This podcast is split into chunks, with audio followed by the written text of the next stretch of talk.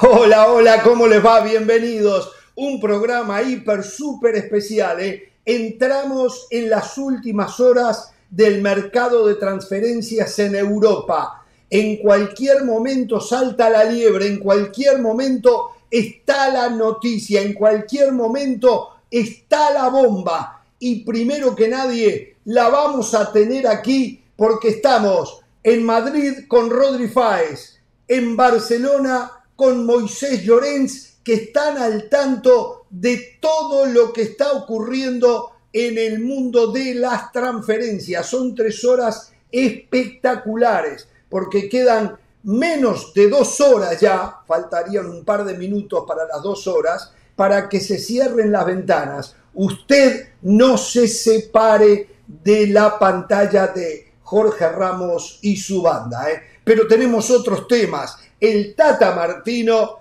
ayer no pudo más, cada vez habla más fuerte. ¿eh?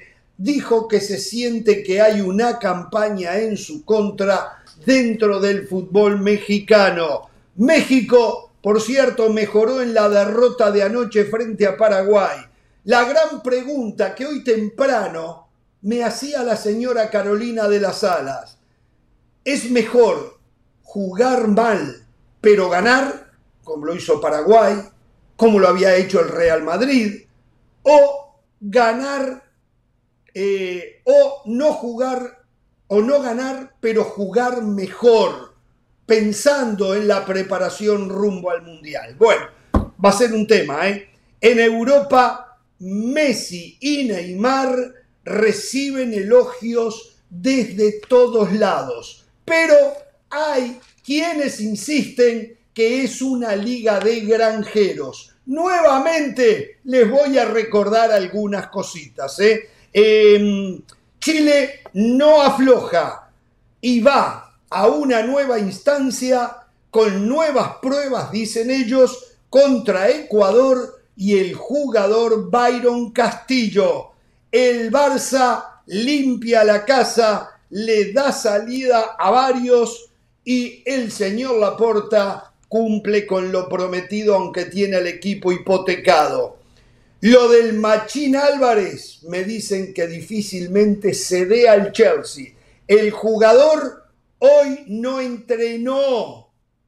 La pregunta es, si no lo deja ir el Ajax, ¿cómo queda el jugador para el resto del año futbolístico, incluyendo el Mundial? Eh?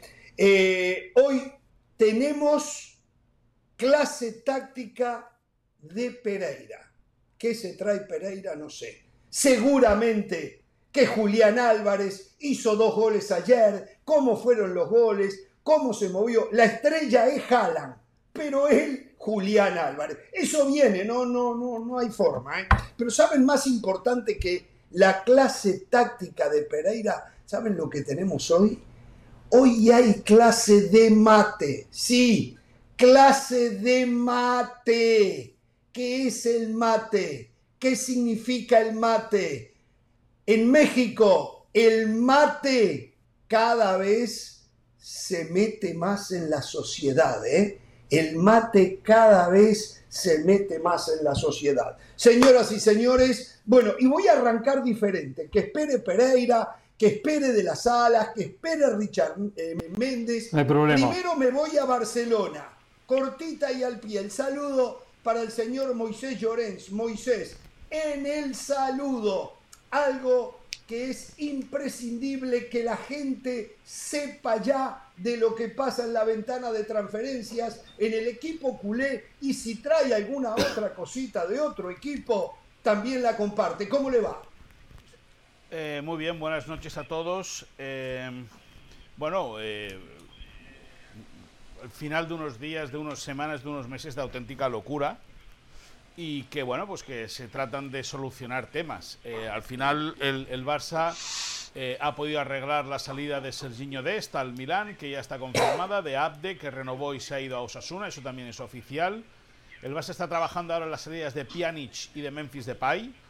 Eh, Pjanic tenía opciones para salir a Italia, el mercado de transalpino de la Serie A ya está cerrado, eh, eh, se cerraba a las 8 de la tarde. El de Francia acaba como el de España a las 23.59. Ahí podría tener alguna opción Pjanic de volver al Olympique Lyonnais, equipo en el cual arranca antes de ir a Italia, antes de ir a la Roma.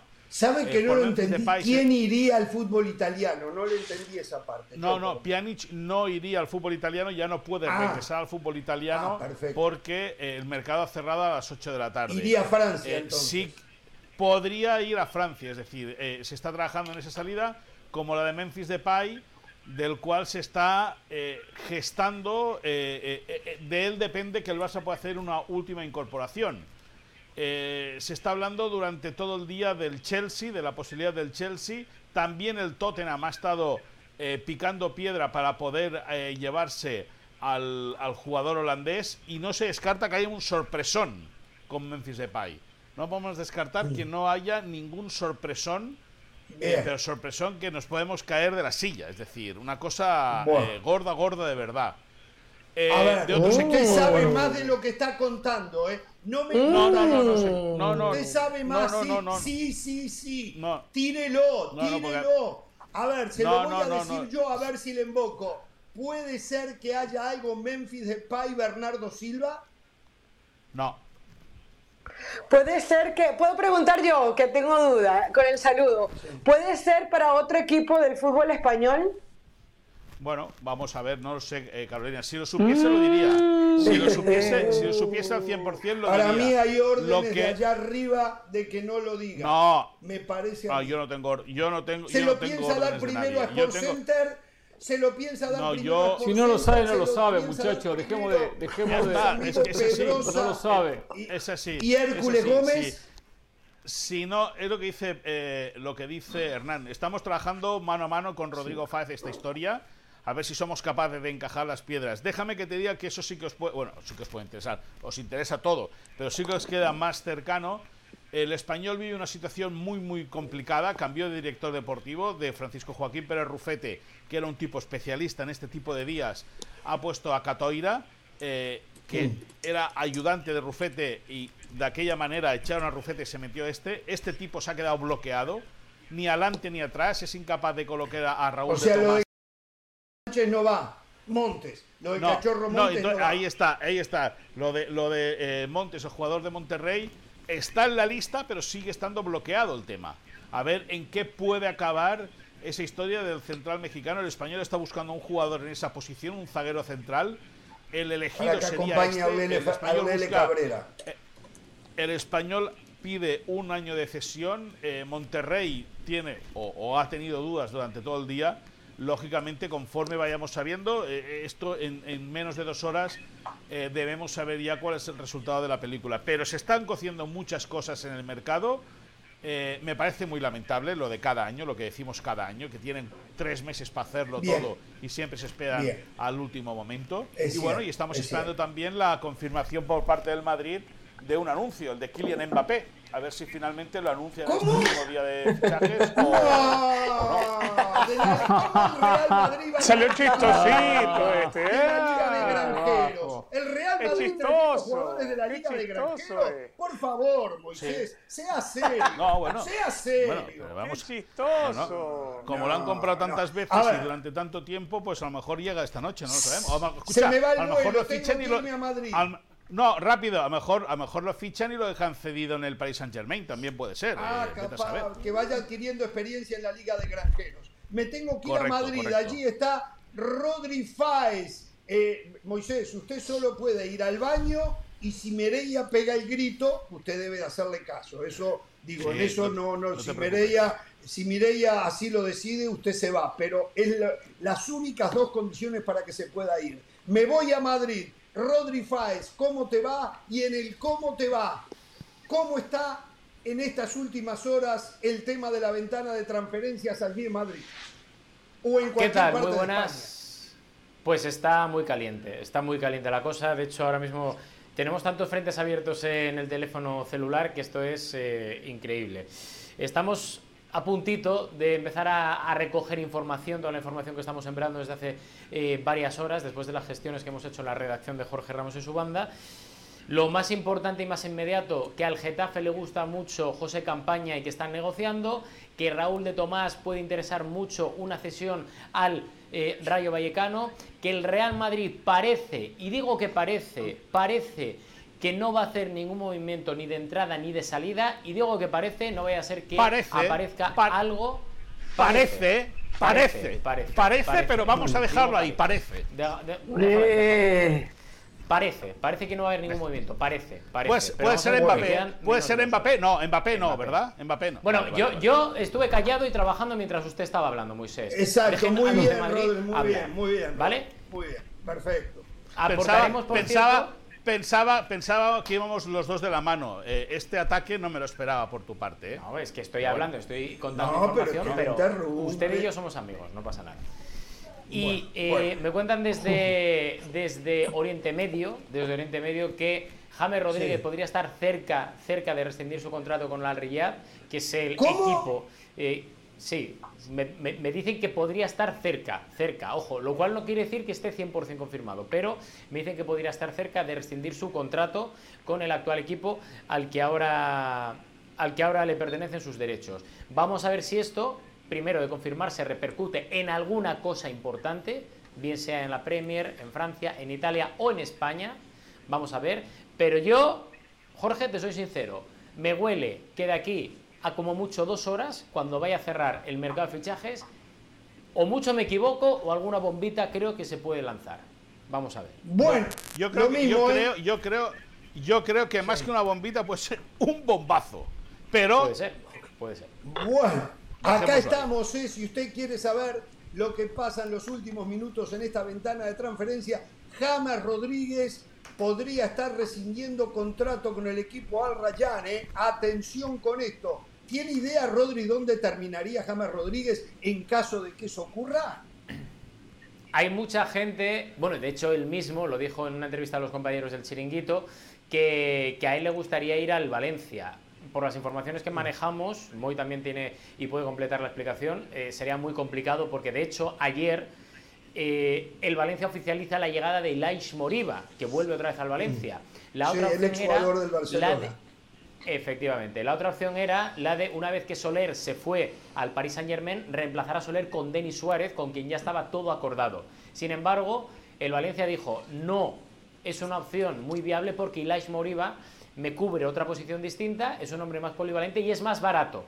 Lo cual quiere decir, una de dos, o que no hay mucho dinero en el Valencia o que están haciendo hueco para alguien que pueda llegar antes de las 12 de la noche. Eso ya, Moy no sé si tiene alguna información al respecto, pero eso sí que está confirmado.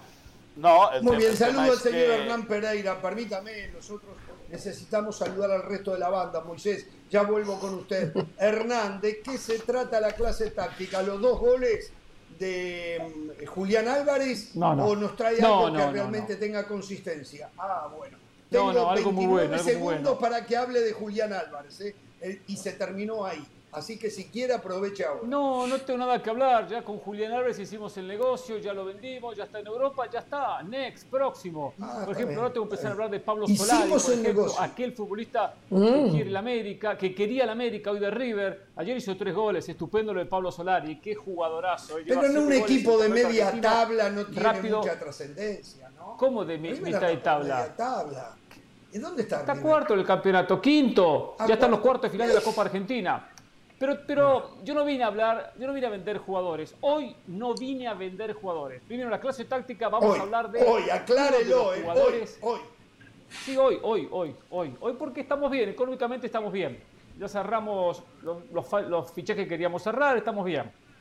Ahora, vengo a hablar de un futbolista que en el mercado de pases fue uno de los que más se pagó.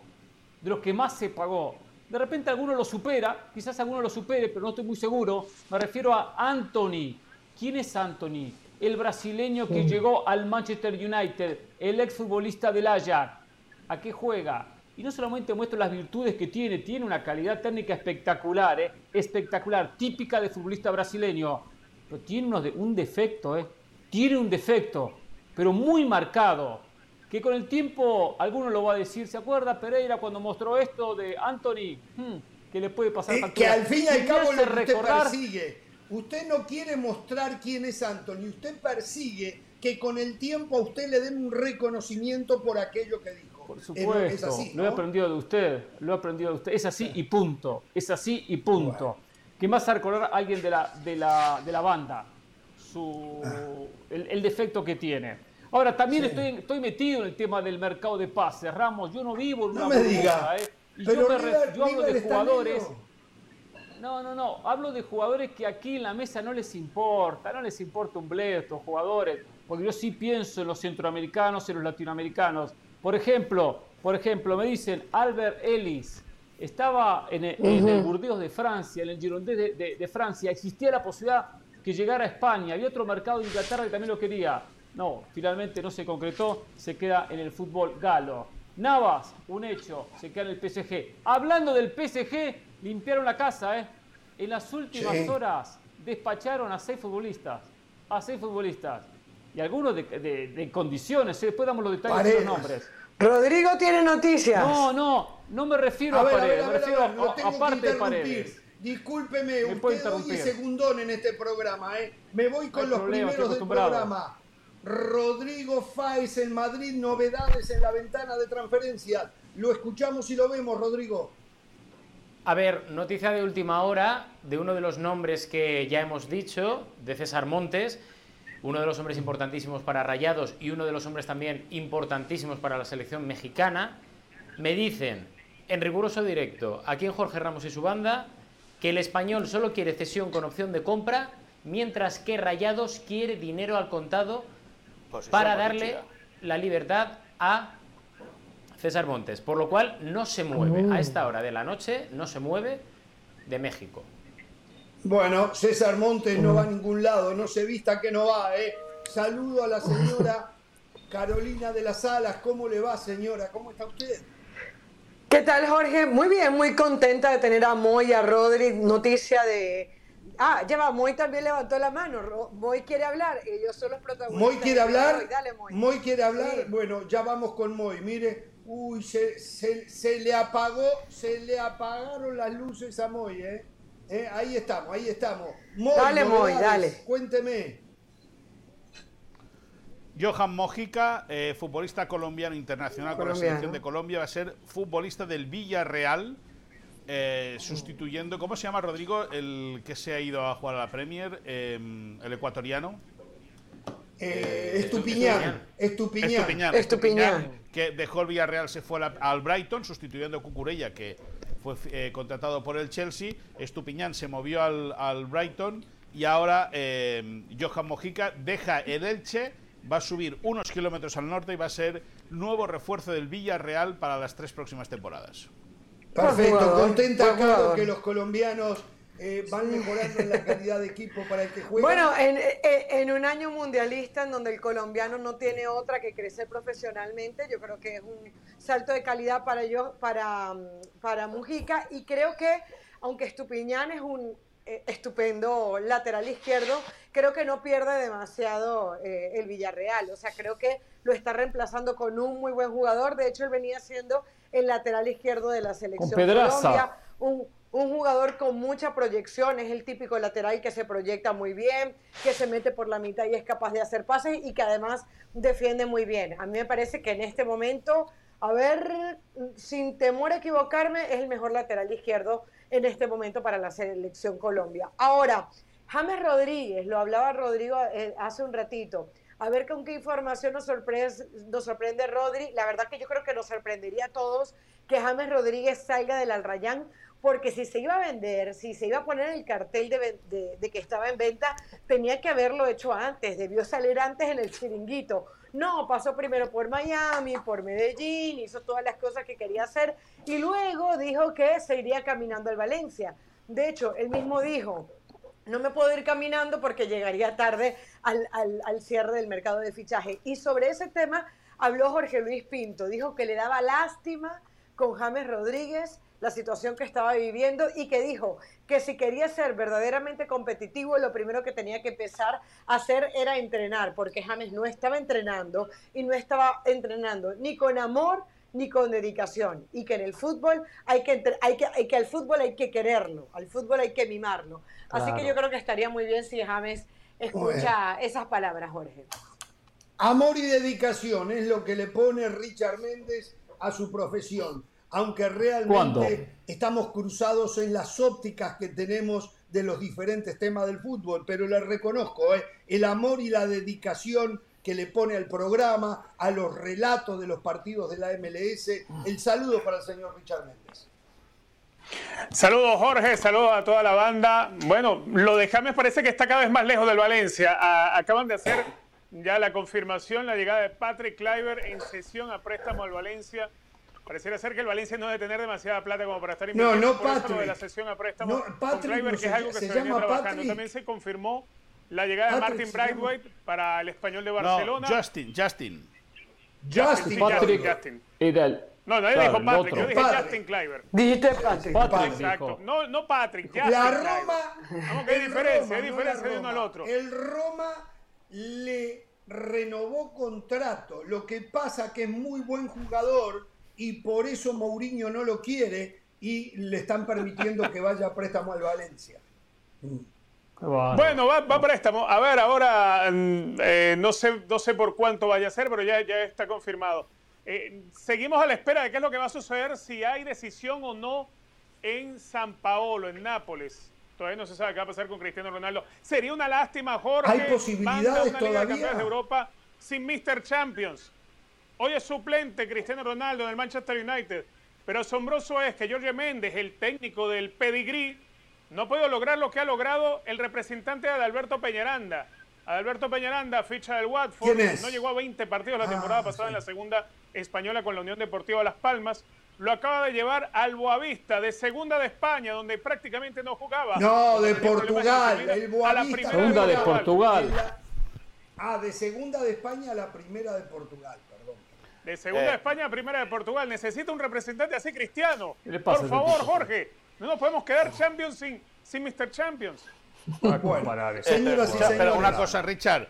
Richard, una cosa.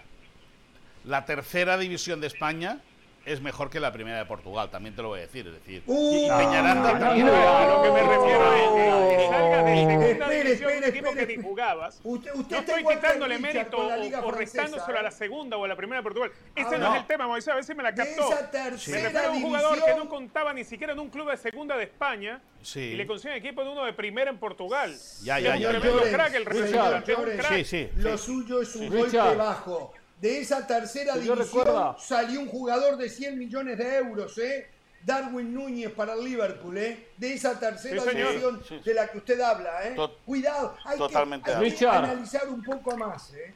Y Luis Díaz. Yo recuerda, que yo recuerde, Richard, eh, eh, fue un equipo portugués que eliminó al Barcelona de la última Champions. ¿Se acuerda que Barcelona Ah, sí, verdad, verdad. Fue un equipo que se llamaba el equipo de, era de la primera, ¿no? Benfica. Que abrió la el Benfica. No, no, es Benfica. Y no estaba, ahora, ahora, ahora, ahora decidme entre los dos, decidme entre los dos seis equipos, decidme entre los dos seis equipos de la primera portuguesa. Venga, tanto que conocéis el fútbol portugués. Porto. No, se Pero a ver, a ver. Espera que busque. A ver, te lo pongo así. Espera, espera que Moisés, que nadie está comparando qué liga es más fuerte que la otra. Que esto, esto te lo has metido tú en la cabeza nada más. Ahora, ¿quiere que te recite equipo de la Liga Primera y de la Liga Segunda de Portugal? Te los puedo recitar también. Eso no es el tema. El tema no es si una es más fuerte que otra. El comentario iba a que un jugador que no contaba en la segunda de España con la Unión Deportiva de Las Palmas, equipo con el cual simpatizo, por cierto, porque mis padres son originarios de Canarias, un jugador que no contaba allí, que no cuenta tampoco para el Watford, que es el dueño de su ficha, sin embargo, sobre última hora consigue un equipo de primera división en Portugal. ¿Pero qué equipo es? Un jugador que estaba casi condenado a tener que buscarse la vida en Latinoamérica a ver, yo quiero aclarar algo en este tema. ¿eh? Richard Méndez no venga con el cuento ese que la Unión Deportiva Las Palmas es un equipo con el cual simpatiza. Cuando usted habla del fútbol español en redes sociales, específicamente habla a favor del Real Madrid y en contra del Barcelona. El resto es todo. Mentira. ¿eh? no. no, ¿cómo mentira? No, señor. sus redes sociales. Cada tanto pondrá algo de Unión Deportiva Las Palmas. Yo no, Jorge, yo, yo que soy, yo, yo sí simpatizo con la Unión Deportiva Las Palmas. nervioso. Porque incluso mi padre Fue fundador de uno de los equipos que dio origen a la Unión Deportiva Las Palmas. Todo muy lindo, el Real Victoria. pero a usted, a usted lo secuestraron los triunfos sin importar cómo del Real Madrid. No, yo soy usted, Jorge, usted es una víctima. No conoce ni el color de la camiseta. Seguramente la camiseta de la Unión Deportiva Las Palmas es amarilla con vivos azules y ah, pantalón azul y medias azules. de toda la vida. A ver, volvamos, Moisés Llorens, y, y, me meto en, lo que, en el triunfo de Paraguay con México anoche. Moisés Llorens, confírmeme, Obamayán ya es jugador del Chelsea, Marco Alonso ya es jugador del Barcelona. Bueno, eh, eh Oficialmente no, porque no, ni el Barça ha anunciado la llegada de Marcos y la salida de Auba, ni el Chelsea la llegada de Auba, pero sí que eh, sabemos de fuentes eh, metidas en la negociación hasta arriba, gente que es el que ha llevado toda la negociación, nos han confirmado sobre las seis y media de la tarde que ya está todo arreglado, todo, todo eh, concretado. Auba está, Auba Mellán que está ya en Londres para pasar revisión médica. Marcos Alonso ha ido directo desde el aeropuerto Barcelona al Camp Nou para firmar el contrato, es decir, solamente queda hacerlo oficial. El Barça ha hecho ahí una incorporación muy interesante en lateral zurdo, la otra es la de Héctor Bellerín, a priori se hablaba de tres años de contrato, finalmente parece ser que va a ser uno, veremos si con uno opcional para el ex canterano. A mí me dicen sin opción. Bueno, están negociando eso aún están hablando de. Ah. Y además, como llega libre de contrato Bellerín, llega, llega libre, es decir, con, con la carta de, rescisión por parte del, del, Arsenal, que no hay negocio entre clubes y es un jugador libre.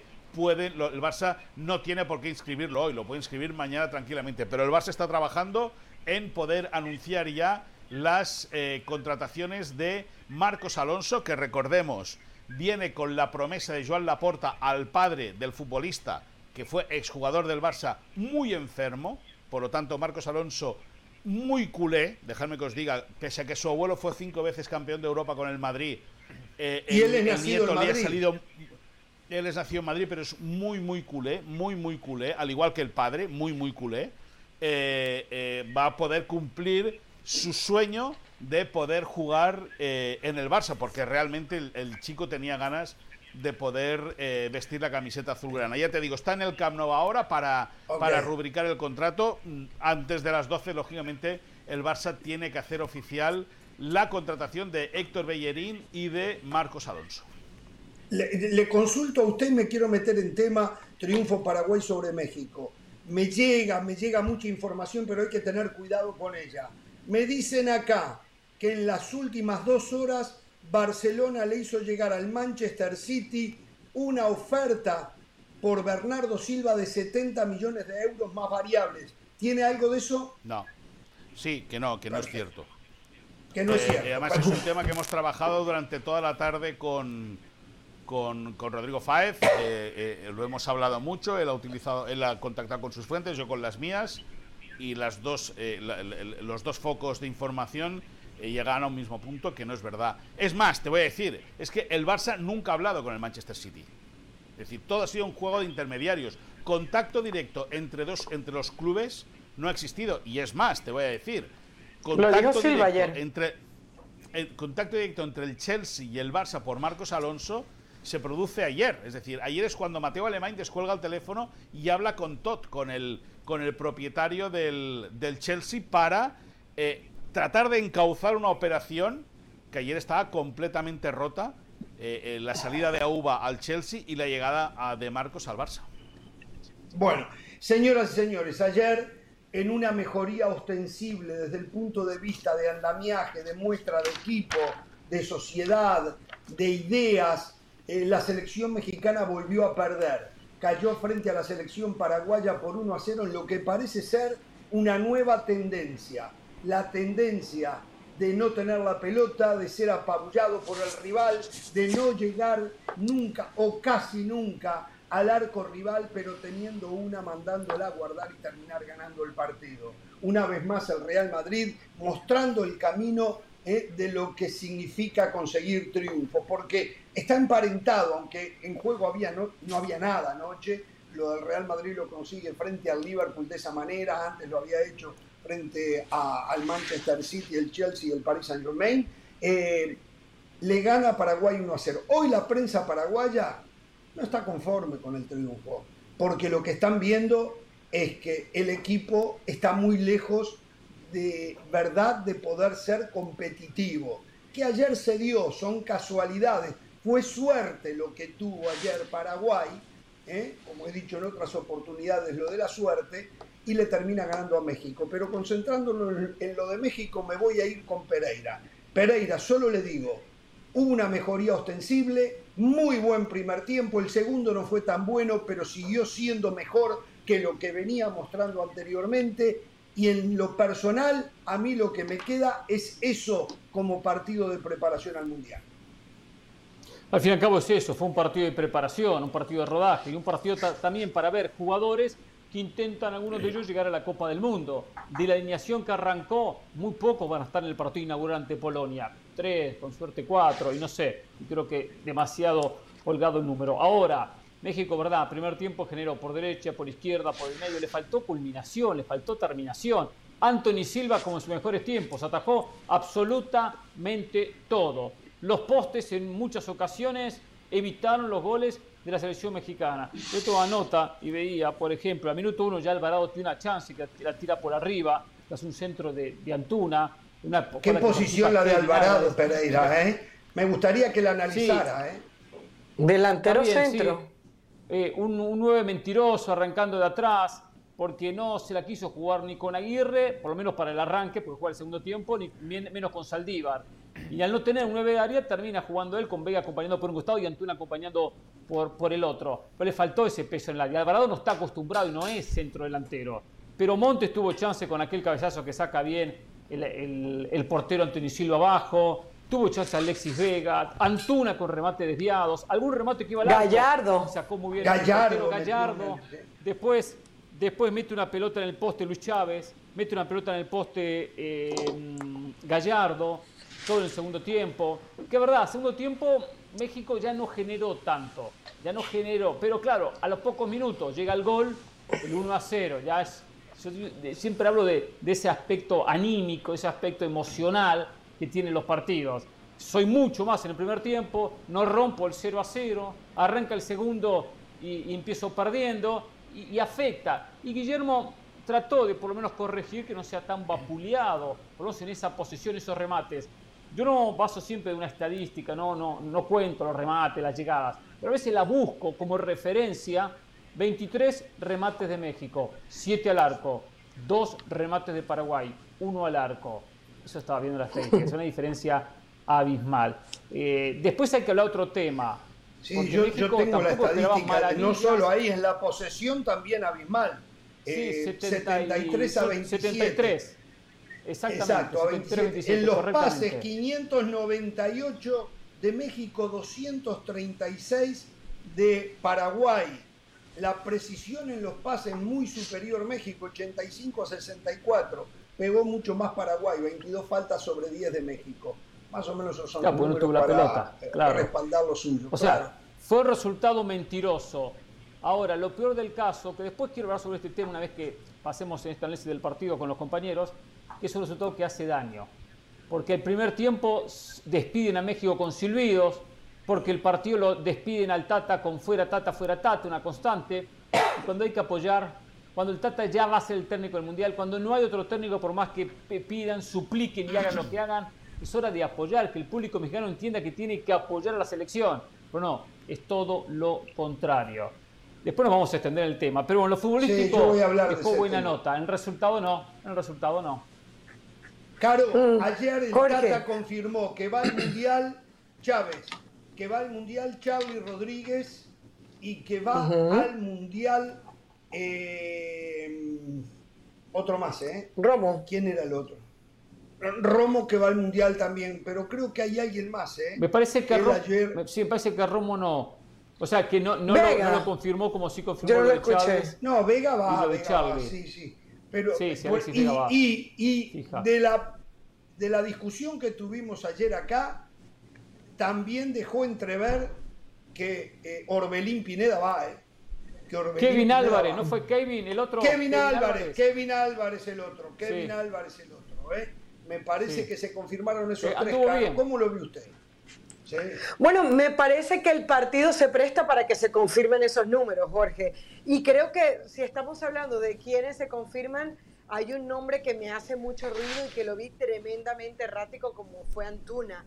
Antuna no entregaba una pelota bien, a, Antuna se le notaba la falta de forma para recibir el balón con jerarquía, poner el cuerpo y dar un pase decente. Eso hablando de lo negativo, pero en general yo creo que lo de México fue positivo porque yo tenía mucho tiempo que no veía dominar a México un primer tiempo como lo hizo ayer ante Paraguay. Paraguay comenzó los primeros cinco minutos haciendo mucha presión y dijimos, bueno, caramba, salió eh, envalentonado, pero de a poco México se hizo con la posesión del balón y empezó a mostrarnos esa forma futbolística que nos había mostrado el Tata Martino en sus primeros meses y en su primer año y medio, con cosas muy sencillas, el desborde de los laterales, las llegadas constantes, los disparos desde lejos y llegando cerca del área. Me parece que la zona fuerte del equipo del Tata Martino ayer volvió a ser ese lado izquierdo con Gallardo haciendo no de extremo por izquierda, como nos insistía eh, Dionisio el día de ayer.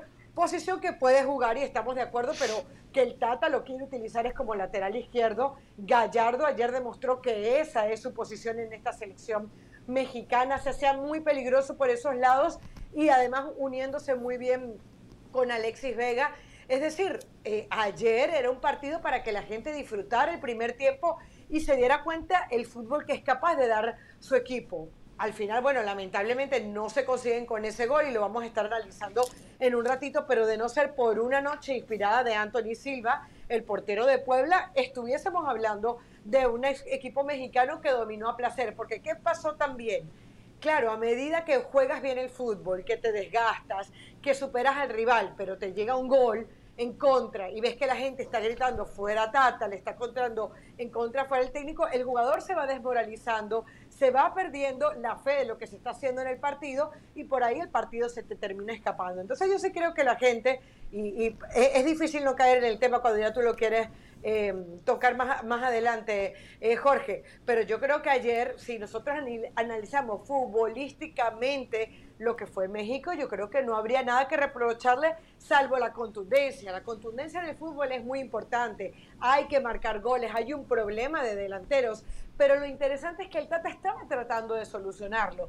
Muy fácil hubiese sido meter a Saldívar o al mismo Mudo que lo hace en el segundo tiempo, pero bueno, ¿qué otras alternativas tengo? ¿Qué puedo hacer? Y a eso apostó con el mismo Alvarado, eh, poniéndolo como delantero centro, e por momentos pequeños rotando al mismo Vega como delantero centro. O sea, ¿qué se le pide al Tata Martín 80 días antes de que comience el Mundial?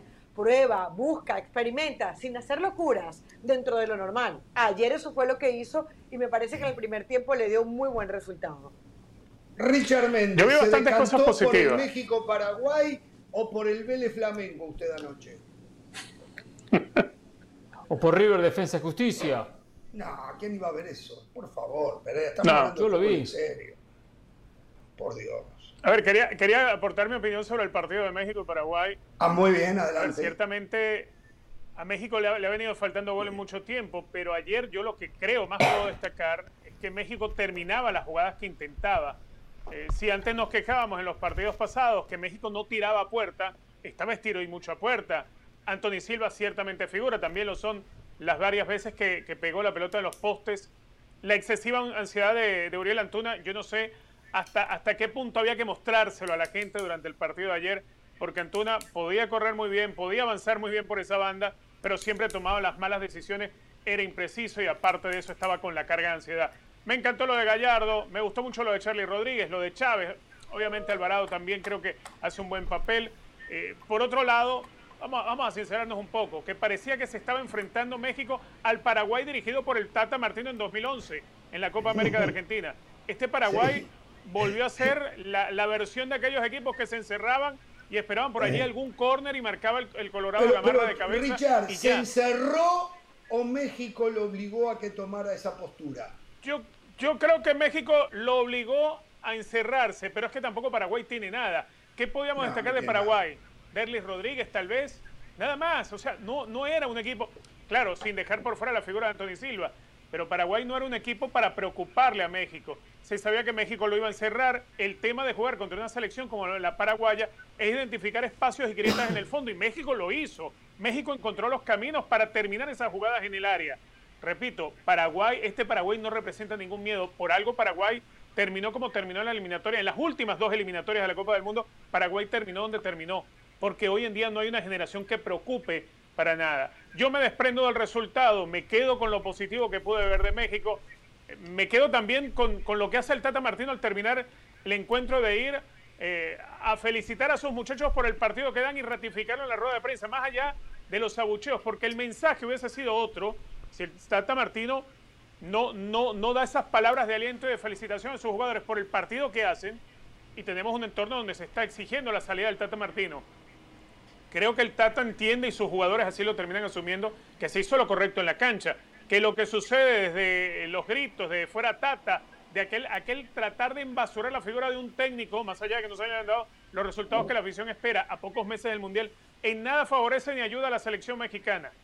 Y en eso, tanto el plantel como el Tata Martino me parece a mí que están más cercanos y más unidos en un puño que lo que mucha gente piensa o que muchos del periodismo quisieran ver dentro de esta selección. Por algún momento ayer durante el partido me acordaba lo que le sucedió al técnico colombiano cuando lo golearon en la Copa Centenario. Osorio. A Osorio, que, le golearon, que lo golearon los chilenos en la, en la Copa América Centenario. Y todo el mundo quería fuera a Osorio de la selección mexicana. Es, la constante. Lo hubiesen echado, tal vez México hoy no tendría aquel partido del sueño chingón de haberle ganado a Alemania, ¿no? Entonces, hay que tratar de hacerle entender a la gente que no todo es lo que nos dicen y no todo tiene que ser fuera el Tata y fuera el Tata, cuando yo creo que hay es parte del entretenimiento de en un estadio del aficionado mexicano, Richard. El aficionado mexicano le entretiene, porque es como ellos dicen, no están insultando a nadie, pero les entretiene el grito homofóbico y les entretiene fuera fulano de tal. Es parte de la fiesta que tienen en la tribuna. Por supuesto, no hay análisis de cómo se está jugando el partido o cómo se jugó. En absoluto. Esto es parte de la fiesta. Fuera, fuera el piojo, había sido afuera Osorio, eh, eh, fuera Bucetín, fuera Hugo, fuera, la bolsa. No, pero a Hugo, lo hicieron Pero es que con lo del Tata, Jorge, fuera lo de la bolsa. A veces desde los medios se viene con, una con un, listón encima del Tata Martino. Sí, no, no, pero No, pero también lo hicieron con Osorio, con Osorio fue pasando esto y que sepan los nuevos técnicos que vayan a venir a la selección que tienen que cobrar muchísima plata porque van a tener que aguantar. exactamente con lo mismo que los últimos cinco o seis técnicos de la selección han tenido que lidiar. Y sí, hay algunos, y voy a hablar de mi amigo Hugo Sánchez, eh, que tiene mucho peso con su opinión, que no se detienen eh, en, en, pegarle al técnico de turno porque él quiere ser el técnico. Ya voy con usted, Caro, quiero estar al momento con todo lo que está pasando en el mercado. Me voy con Rodri Fáez simplemente para saber si algo se está cocinando que él sepa. Rodri. A ver, eh, empezábamos dando dos approaches de dos jugadores que estaban cerca de Rayo Vallecano y de Getafe. Se han caído los dos, por lo menos a estas horas de la noche. Raúl de Tomás al Rayo Vallecano, de momento no y José Campaña de Levante al Getafe de momento tampoco. Y sí que es cierto que ha oficializado Almería a el Bilal Touré, un jugador del Stade de Reims que llega de Francia, 20 años, de Costa de Marfil, que será el que vaya a intentar hacer olvidar a Omar Sadik, que ha fichado esta misma mañana por 20 millones de euros por la Real Sociedad. No, pero usted vio lo de, Omar Sadik, perdón, ya voy con ustedes, ya voy con usted. Hoy me reí mucho eh, las variables, 20 millones más variables. Le cuento, tengo las variables para que, para que Almería pueda cobrar esa cantidad de dinero. Le van a dar 500 mil dólares si logra alzarse con el Pichichi, jugando para la Real Sociedad. Un millón si la, Real, si la Real Sociedad gana la liga. 750 mil si Sadik logra la bota de oro. Y 750 mil si la Real Sociedad llega a semifinales de Champions, no en esta porque no está clasificado, ¿no? Champions. Entonces, exacto. No. Me hace, acordar. o sea, mejor 20 millones sin variables. Mejor 20 millones sin variables. Mejor 20 millones sin variables. Es una burla, eso es una burla. Yo firmé un contrato con variables. Es más, a mí mi salario no me alcanza para llegar a fin de mes. Pero si yo logro las variables, les voy a contar las variables. Les voy a contar las variables que tengo en mi contrato. Mira a dónde voy a llegar, ¿eh? en algo privado mío. A mí me dan 100 mil dólares si Carolina de las Alas logro que defina su nacionalidad. Oh. Jorge, se está dejando engañar, le están pagando muy poquito. Carolina, tú dices ciudadana del mundo y para adelante. Y, los 100.000 pavos para los dos. Ciudadana del mundo. Me dan 100.000 dólares si Richard Méndez deja de decir que le va a la Unión Deportiva Las Palmas y asume. Oh. se saca la careta diciendo que es cliente del Real Madrid. Se perdieron esos reales, Jorge. se perdieron esos reales. No cliente, el cliente del Real Madrid. El cliente. Me dan 100 mil Se perdieron esos reales. Si comprometo a Hernán Pereira a que nunca más, pero nunca más, vuelve a hablar de Marcelo Gallardo y Julián Álvarez. Ah, no, no. Me dan 100 mil dólares, por eso le digo, es mi salvación, muchachos si Moisés Llorens, si Moisés Llorens acepta que la gente del Madrid son hombres decentes. Me dan 100 mil dólares si Rodrigo Fáez termina con la mentira del Sporting de Gijón y dice que le va al Rayo Vallecano. Es una mentira. Me dan 100 mil dólares si José del Valle cambia al Real Madrid por el Chinabajul. No, no, imposible. Un millón de dólares es poco, 100 mil es poco. Me dan 100 mil dólares Ramos. si Ricky Ortiz contribuye con Independiente a pagarle a un uruguayo exjugador los, el millón doscientos mil dólares que le debe y me dan cien mil dólares si Andrés Agulla acepta que no tiene el conocimiento para poder hablar de automovilismo. Oh.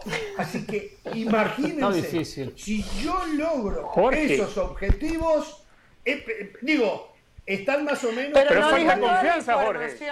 No dijo toda la información, no dijo ¡Ay, me faltaron 100 mil! No dijo la cláusula. Si logra que no grite más. 100 mil más me da. Oh. Jorge, pero eso es falta de confianza, Jorge. Trance con cada uno, que cada uno se arregle y le paga la mitad de los 900 mil. De, verdad. De, no, no, no, por lo menos 450 mil. Lo hablamos fuera del aire, lo hablamos. Richard quiere ceder. Bueno, a ver, voy con Jorge, Jorge, Jorge, ya va. antes de terminar, antes de terminar, que diga rápido lo de la cláusula suya, que le daban un millón de dólares y no hablaba ni, de Danubio ni de Uruguay. No, no, eso no. Está en el contrato, que debo todos los días hacerlo. A ver, una cosa más, Moisés, y me voy con, Pereira, dígame. No, eh, el, el, el, Barça anuncia para su segundo equipo, para el Barça Athletic, la llegada de un central argentino de Argentinos Juniors, eh, llamado eh, Román Vega. No sé si lo conoce eh, Hernán o no lo conoce. viene, viene un año cedido. Román Vega, un año cedido de Argentinos Juniors con opción de compra para el filial del Barça, para el segundo equipo del Barça. Y desde el Barça ya nos están diciendo que es muy difícil que se haga una operación porque no intuyen que va a ser complicado que haya ninguna salida. Lo de Pjanic se sigue trabajando con Fali Ramadani, con el agente del futbolista que ha llegado hoy desde Mallorca, donde reside. Es eh, albanés, pero reside en Mallorca. Eh, y luego también Memphis Depay, sus abogados están viendo qué teje-maneje puede hacer, pero eh, se ve muy complicado que el Barça, no imposible, porque en el mercado no vamos a dar nunca por imposible hasta que se cierre del todo. Recordemos que a alguien le falló el fax en su día cuando lo tenía todo arreglado y no pudo inscribir. Con De Gea. Eh, con De Gea. con todo esto, el Barça lo ve complicado poder hacer una última incorporación y recordemos que el Barça tiene que anunciar aún la salida de Aubameyang al Chelsea y la llegada de Marcos Alonso y de Héctor Bellerín al Barça. Levanta la mano, Rodríguez. Eso es, por completar la información que dice Moisés, alguien que tiene mucho poder en la liga me confirma esa información y me dice que es muy complicado que pueda haber una bomba, que no la dan, no la dan por perdida, pero que es muy complicado por el tema de las salidas, porque ahora mismo a las 22.50 hora de la noche en España se están complicando mucho esas salidas, de las cuales se está eh, adelantando esa información Moisés Llorens, y que ahora mismo se dificulta mucho la posible llegada en cadena barra cascada de jugadores a la liga. De momento. Vamos a ver si acaba así. Sí. Eh, de este jugador Vega. Sí, adelante. De este jugador Vega que Moisés acaba de dar información, Estoy encontrando, tiene 18 años, debutó en primera el año pasado con Argentinos Juniors. Milito evidentemente le dio la oportunidad y se dice que está en la órbita de Javier Macherano con la sub-20. Juega como lateral izquierdo. Lateral izquierdo, que evidentemente es una posición que sigue trabajando el Barcelona. Bueno, para futuro. A ver, eh, voy, a opinar de lo que pasó ayer en, el no está jugando, eh. sobre México. O sea, no es, no es titular, eh, no es titular, eh. Pero bueno. Yo creo que le ven condiciones, tráiganmelo un año, dice Barcelona, lo vamos, lo vamos a evaluar acá, ¿no? ¿Verdad? Y después tomaremos. Seguro, promesa futuro, promesa futuro, exactamente. Sí, sí, sí. sí, sí. Bueno, a ver. No, no, solo, eh, solo, solo cortito le iba a decir. Hablando, hablando de cláusula, yo mañana voy a cumplir mi cláusula.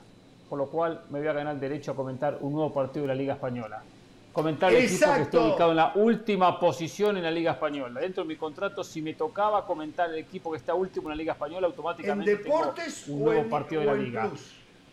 no, no, en plus, en plus. No sé si va en deportes, ¿eh? Mañana Celta de Vigo Cádiz en ESPN Plus. No sé si está en deportes. Celta de Vigo ¿eh? Cádiz, ¿eh? Mañana. Bueno. Sí, sí. Eh, Como Cádiz va último, automáticamente eh, me hago acreedor de un próximo partido de Liga Española. No, no, no, pero yo lo felicito, lo están reconociendo toda su carrera, eh, los partidos que le dan. no es otra cosa que el reconocimiento que usted se ha ganado. Usted relatando mundial, comentando mundiales, hasta las finales. Eurocopas, Champions, claro. Copas Libertadores de América, Champions. se ha ganado el derecho mucho ahora lo que hace a hacer un Celta Cádiz. Es todo un derecho que usted se ha ganado. ¿eh? Perfecto. Bueno, eh, señores, tenemos que coincidir más o menos en la visión de lo que ya se dijo del partido de ayer. Eh, yo era de los que decía que no entendía cómo se le había caído el equipo al Tata Martino. Los primeros 18 meses fueron fantásticos, el equipo jugaba, invitaba a verse a aquellos que no eran mexicanos, los que estábamos desde el punto de vista neutral, nos gustaba sentarnos a ver a México.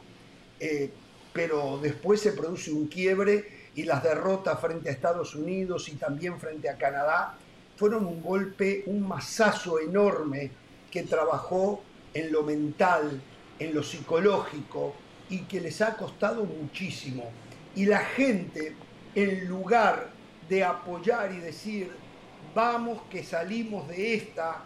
No, la gente hace la fácil, se divierte criticando en este caso al Tata Martino y los jugadores, em, en algunos casos insultando. Entonces, todo fue una bomba de tiempo ¿eh? que está tratando el Tata que no explote. Para ello contribuyeron también los directivos y todo lo que pasó en el seno del cuerpo técnico de la selección con la expulsión del mismo de tres de sus integrantes.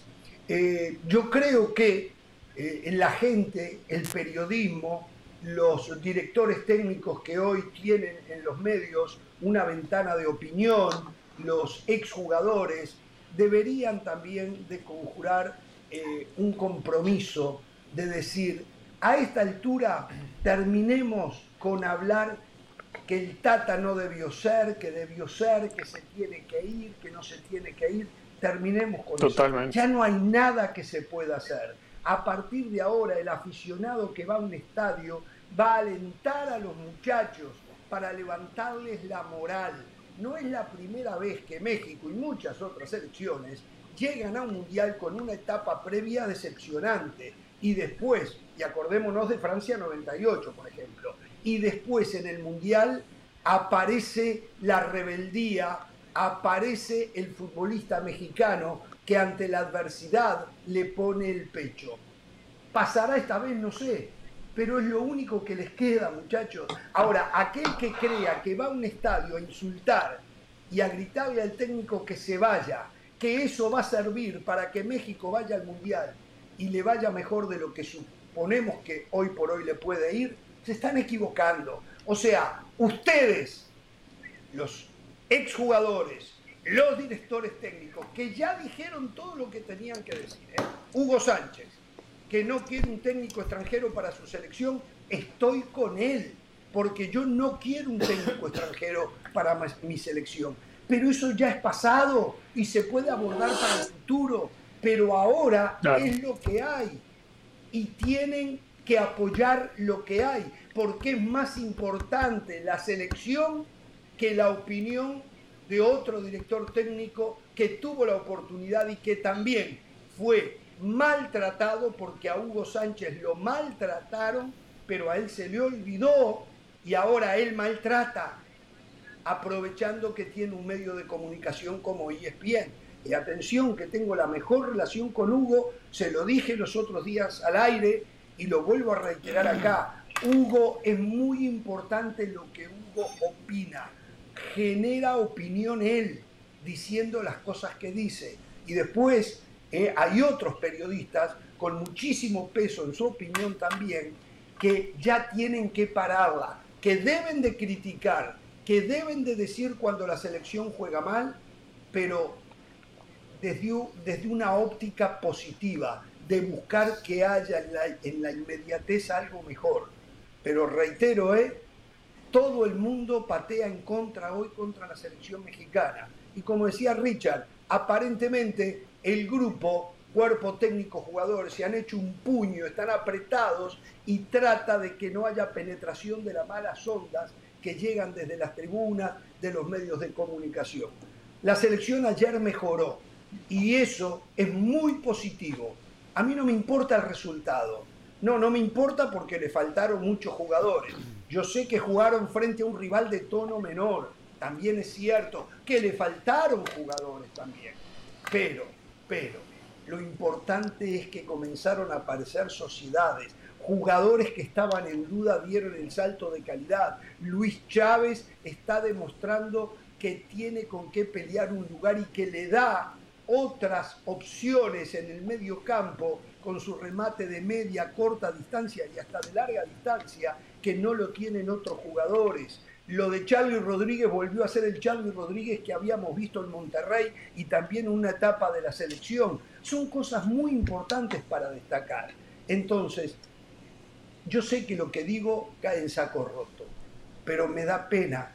Y esto que digo para la selección mexicana lo aplico para cualquier selección, incluida la mía.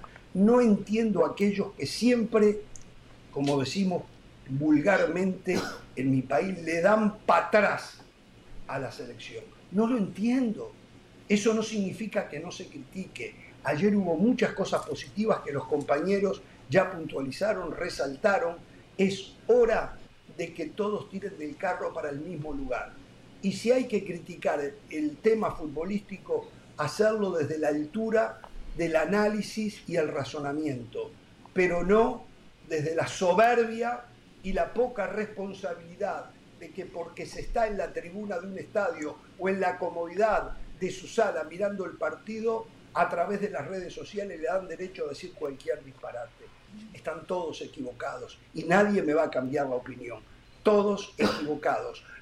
Los que no le dan para adelante a la selección de su país, de alguna manera traicionan a la selección de su país y pasan a ser tan culpables como aquellos que no han podido darle el juego que ellos esperaban.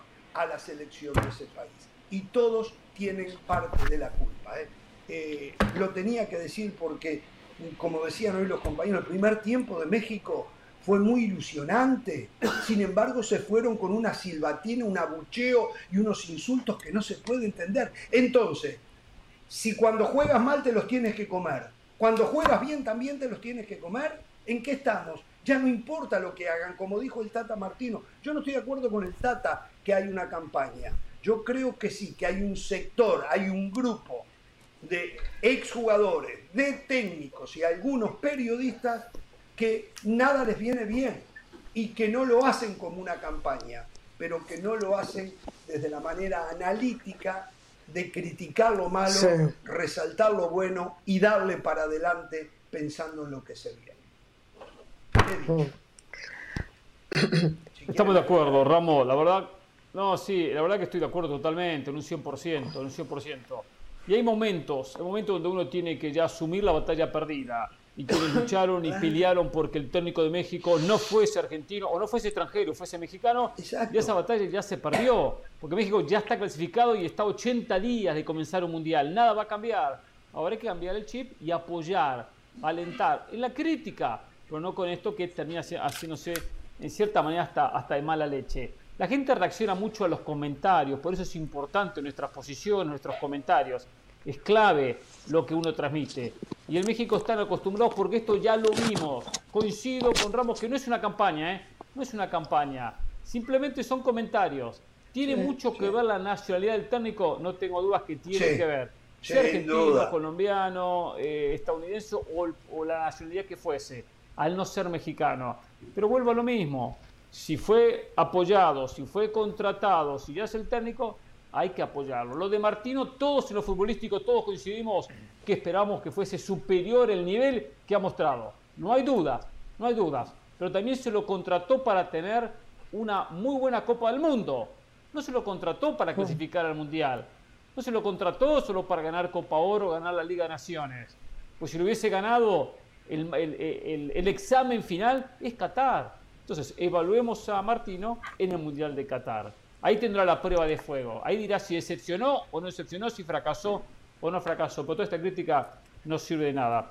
Y ves que, que vive con tantos extranjeros, con tantos extranjeros, y que en muchos casos algunos han sufrido el hecho de haber sido extranjeros, como Hugo Sánchez lo cuenta cuando estaba en España, tendría que, aprender de esto, porque a veces, a veces, y me toca a mí compartir con ellos, muchos compañeros de, de Picante los lunes a noche en la mesa, y veo que se prioriza mucho la nacionalidad la nacionalidad del individuo, sea quien fuese. Eh, eh, eh, Diego Aguirre como técnico de la máquina o Martino como técnico de, México. Yo no, defiendo a Martino porque es el técnico argentino, no, sea Osorio, Martino, el que fuese.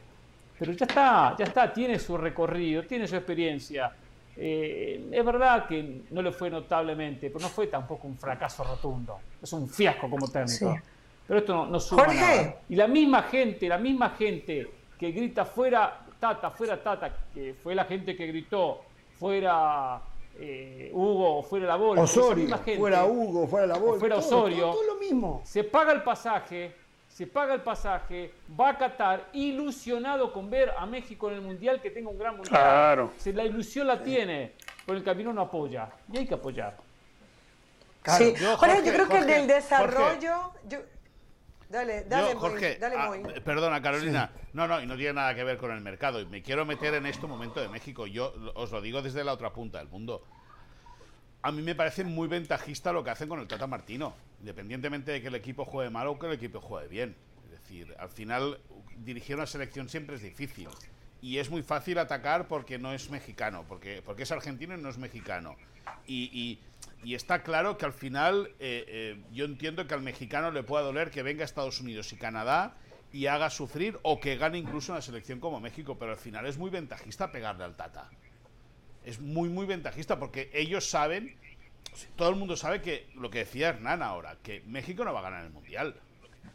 Y por no ganar el Mundial lo que van a hacer es reventarlo. Y yo creo que eso es muy, muy ventajista. Lo que sí que tiene que hacer la Federación Mexicana es crear un proyecto de presente con jugadores veteranos que no le ha salido bien, bueno, pues si no ha salido bien, ahora que tiene que hacer una transición, pues inténtela hacer de la mejor manera posible para que la selección mexicana sea lo más competitiva posible. Claro.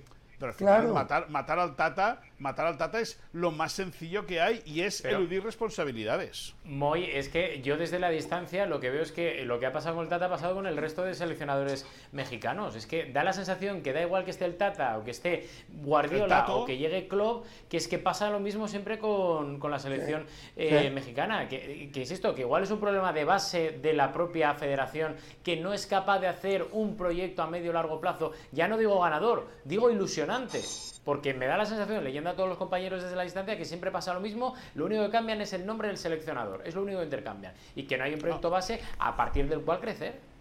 Pero si no respetan la propia Liga Mexicana, si no se respeta el propio campeonato mexicano, ¿cómo van a respetar luego lo, que hay? Es decir, ¿cómo van a respetar, cómo se puede respetar luego el producto de los futbolistas? Es que al final es muy difícil. Lo que no puedes esperar es alabar al fútbol español, al fútbol inglés, al fútbol de Europa no hacerle caso al tuyo y luego querer que los tuyos sean los mejores. No, no, señores, esto no va así.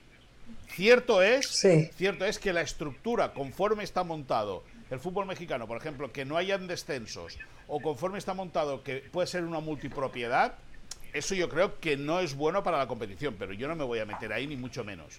Ahora, eh, al final creo que hay que disparar a muchas otras cosas, a muchas otras cosas, antes que al Tata Martino, creo yo, ¿eh?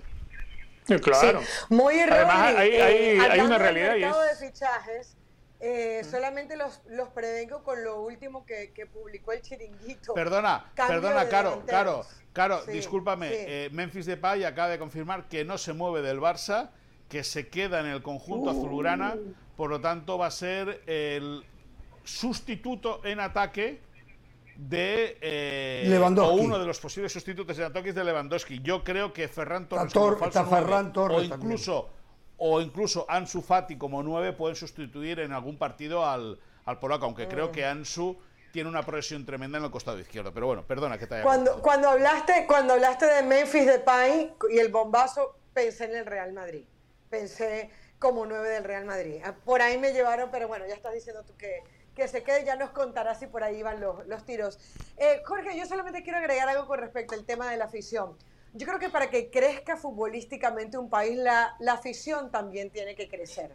Y con todo esto que nosotros estamos diciendo, queda claro que están trancados desde el punto de vista de fútbol y culturalmente hablando. ¿A qué vamos? Es verdad, a nadie le gustaba como México estaba jugando y yo era de las, que, las primeras que dije cuando se estaban terminando las, las eliminatorias que dije, ya saquen al Tata Martino, no hay manera de darle la vuelta a este equipo. Pero una vez que deciden quedarse con el Tata Martino y a 80 días del Mundial, tienes que empezar a analizar lo que está pasando en el partido. Tienes que empezar a ver si hay un 9, si están funcionando los jugadores. Yo no te pido que sea al, aficionado, le estoy hablando, que, que, analices un sistema táctico, que no estamos ni para eso, ni, ni, ni tampoco para decir este jugador eh, debe jugar por derecha o por izquierda, pero sí a quedarse un poco con las sensaciones que te deja un partido 45 o 90 minutos y a partir de ahí de tomar la decisión de si vas a gritar fuera Tata o no.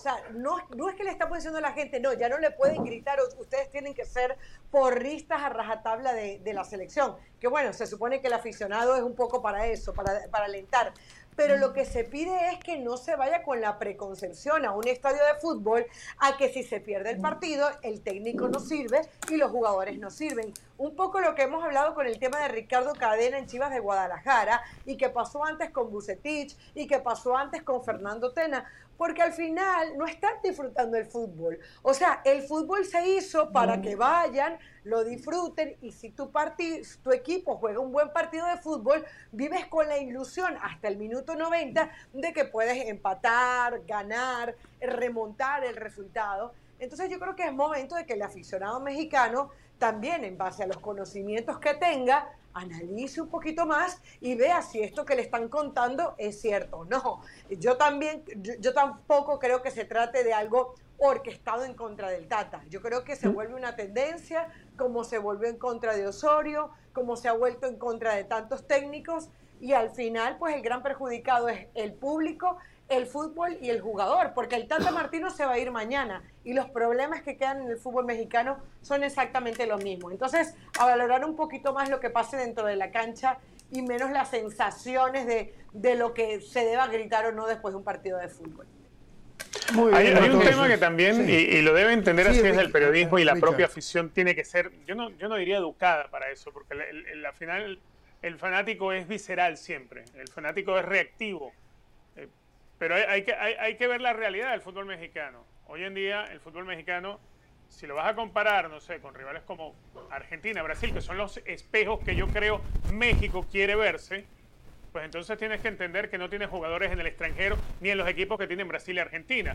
Si ves el que tienes en la frontera del otro lado hacia el norte, es decir, Estados Unidos, y te miras en ese espejo, te das cuenta que Estados Unidos también eh, está hoy en día en una posición mucho más privilegiada que la que está el fútbol mexicano. Si tener el argumento de machacar al Tata Martino porque, no es mexicano, o como se le hizo a Juan Carlos Osorio, porque no era mexicano y los llevaba al fracaso, porque había perdido con Chile, que había sido el ejemplo que yo di anteriormente. Entonces se está obviando todos los fracasos que ha llevado históricamente el fútbol mexicano. Bueno, cuando lo tuvo eh, el propio Hugo Sánchez, tuvo la selección olímpica y, resultaron eliminados de un preolímpico, de un preolímpico, que es hoy en día una de las cosas con las que México, eh, el periodismo mexicano se está dando con una piedra en los dientes. Guatemala y Haití. Muy bien.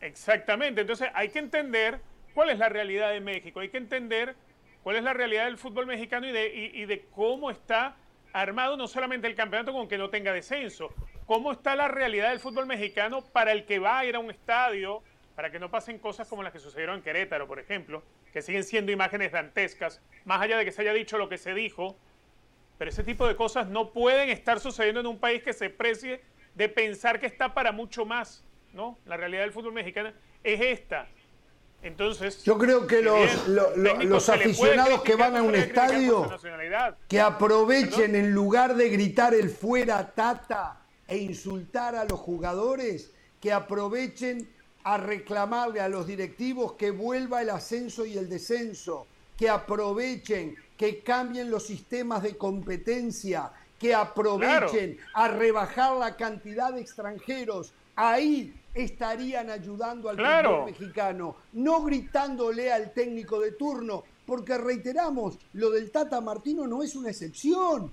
Pasó con Ojitos Mesa, pasó con Bucetich, pasó con el hasta con el Vasco Aguirre en su momento, pasó con La Volpe, pasó con Miguel Herrera, también tuvo su Es una cultura. Fuera el piojo. O sea, es una cultura deportiva que ha adquirido y, es con lo que se entretienen o en el estadio o en redes sociales los aficionados del fútbol mexicano. Eh, eh, lo mismo que el grito homofóbico. Digo, yo estoy convencido que los que gritan fuera Tata ni saben por qué lo están gritando. Ni saben es la moda, porque es una Se montan en la ola. la moda, claro. la moda. Ah, hay una cosa, Ramos.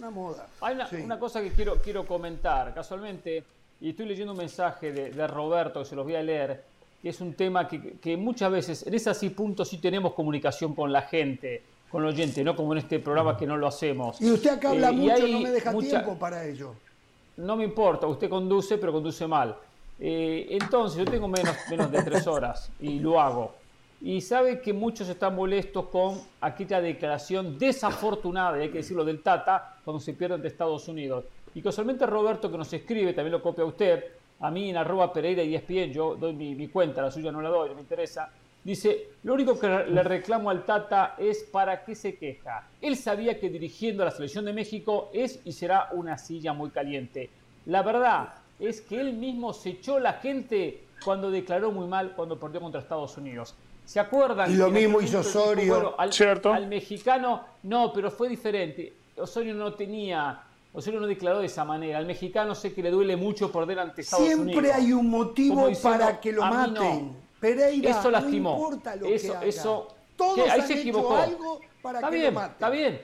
Todos han hecho perfecto. algo para que Todos lo maten. Inclusive algo. los técnicos Eso fue un momento bisagra. ¿eh? Inclusive los técnicos Eso fue un momento bisagra. Seguramente si no fuera eso, era otra cosa. Seguramente. O sea, puede ser. Puede ser. tenemos, tenemos una historia bastante larga de lo que ha pasado en la selección mexicana mientras nosotros ya la cubrimos hace muchísimos años. Siempre hay un motivo y una excusa para que ocurra lo que ocurre. Señores, y reitero, eh, la mayoría de las culpas de lo malo la tiene el técnico, los jugadores, los directivos. Pero que no se borren los aficionados, eh, son parte también. Por lo menos si no hicieron algo a favor, algo en contra, no hicieron nada a favor, que están haciendo muchas cosas en contra, muchas cosas en, contra. Yo digo, siempre dijimos, jugar acá es jugar de local. Yo le preguntaría al Tata si quisiera jugar, seguir jugando acá. Ya, ya se termina el proceso, ¿no? Pero si le, con la experiencia que tiene, si le gustaría seguir jugando en México o en Estados Unidos, teniendo a su propia tribuna en contra. No, no, no, no, no. E, e, e, está muy mal, está muy mal, porque aunque no comparto lo que se dice en las malas demostraciones de fútbol, bueno, ah, se juega muy mal, pero hasta cuando se juega bien, también te pegan no, entonces. No tiene sentido. Tomemos el primer tiempo. O sea, tomemos el primer tiempo. Tenía que haber hecho tres goles México ayer en el primer tiempo. Y después tiene un mal endémico. No tiene gol. No tiene gol. Y el Tata no puede entrar a la cancha y meterlo al arco. Sí. Disculpa, disculpame una cosa eh, y me salgo de este tema para, para dar dos apuntes del mercado en España. Eh, y luego os voy a dejar porque tengo que hacer un par de llamadas a gente del Barça. Eh, primero, diga la eh, verdad. parece que lo del diga la verdad. Mireia gritó, levantó la voz. No, Mireia, eh. Diga la verdad. No, no, no. Ya le dijo, sí, mi amor, ya voy, mi amor, sí, mi vida, un momentito, mi cielo. No, yo no soy como. No eso, eso, se lo digo, pero no hace falta. Yo no soy como tú, para, para que la gente lo entienda. Yo se lo digo de corazón. Yo sí, yo lo admito, yo lo admito, yo lo admito. muy bien, yo, no. Yo no tengo por qué admitir. Pero bueno, déjame que te diga. Parece que lo del, lo del mexicano al español, lo de César Montes, se cae. Definitivamente el español está tratando de contratar a Bubacar Cuyate, un central joven del Mets. Es decir, imagínate cómo está el director deportivo español, que pasa de un futbolista mexicano a un joven francés. Es decir, el día y la noche, punto número uno, veremos si lo consigue o no lo consigue. Otro francés más de, de, la Liga de los Granjeros. Qué barro, todo está El Almería, el Almería ha fichado el bombazo, el bombazo es el siguiente, el Almería ha fichado a Vinicius. Recordemos que el Almería tiene el otro una propiedad propiedad de un eh, eh, del Arabia Saudí, muchísimos millones, muchísimos millones que tienen dinero por castigo y han firmado a Vinicius del Flamengo. Es decir, no es Junior, se llama Lázaro Vinicius, es extremo zurdo como Vinicius el del Madrid y va a venir a reforzar al equipo rojo y blanco, el equipo andaluz para las próximas temporadas. Son ya eh, el de Vinicius fichaje confirmado, el de Bubacar Cuyate, el español trata de tejerlo y muy bien lo que antes decía Rodrigo Faez, la operación de Raúl de Tomás a esta hora está completamente roto. Yo voy a hacer un par de gestiones y en un ratito vuelvo y os cuento más cosas del Barça. Perfecto, seguimos entonces con, con todo lo que está ocurriendo en el tema de transferencias. Faltan aproximadamente 42 minutos. Me corrigen si estoy equivocado. 43 eh, sí, 42, eso es, ese es el tiempo. 42 minutos para que cierre la ventana de transferencias. Reiteramos, se cayó lo de Memphis Depay al Chelsea. Memphis Depay continuará en el Barcelona. Cuidado que Barcelona logró, eh, después analizaremos si la manera en que lo lograron fue la adecuada, cuánto van a absorber de pérdida, todo o de ganancia, pero logró bajar la masa salarial. Creo, y me corrige Moisés, al único que no lograron tocarle el cheque fue Se fue Moy. Ahí está. ¿Se fue Moy? No, ahí lo veo. Ya, ya volvió. ahí está, ahí está. Ah.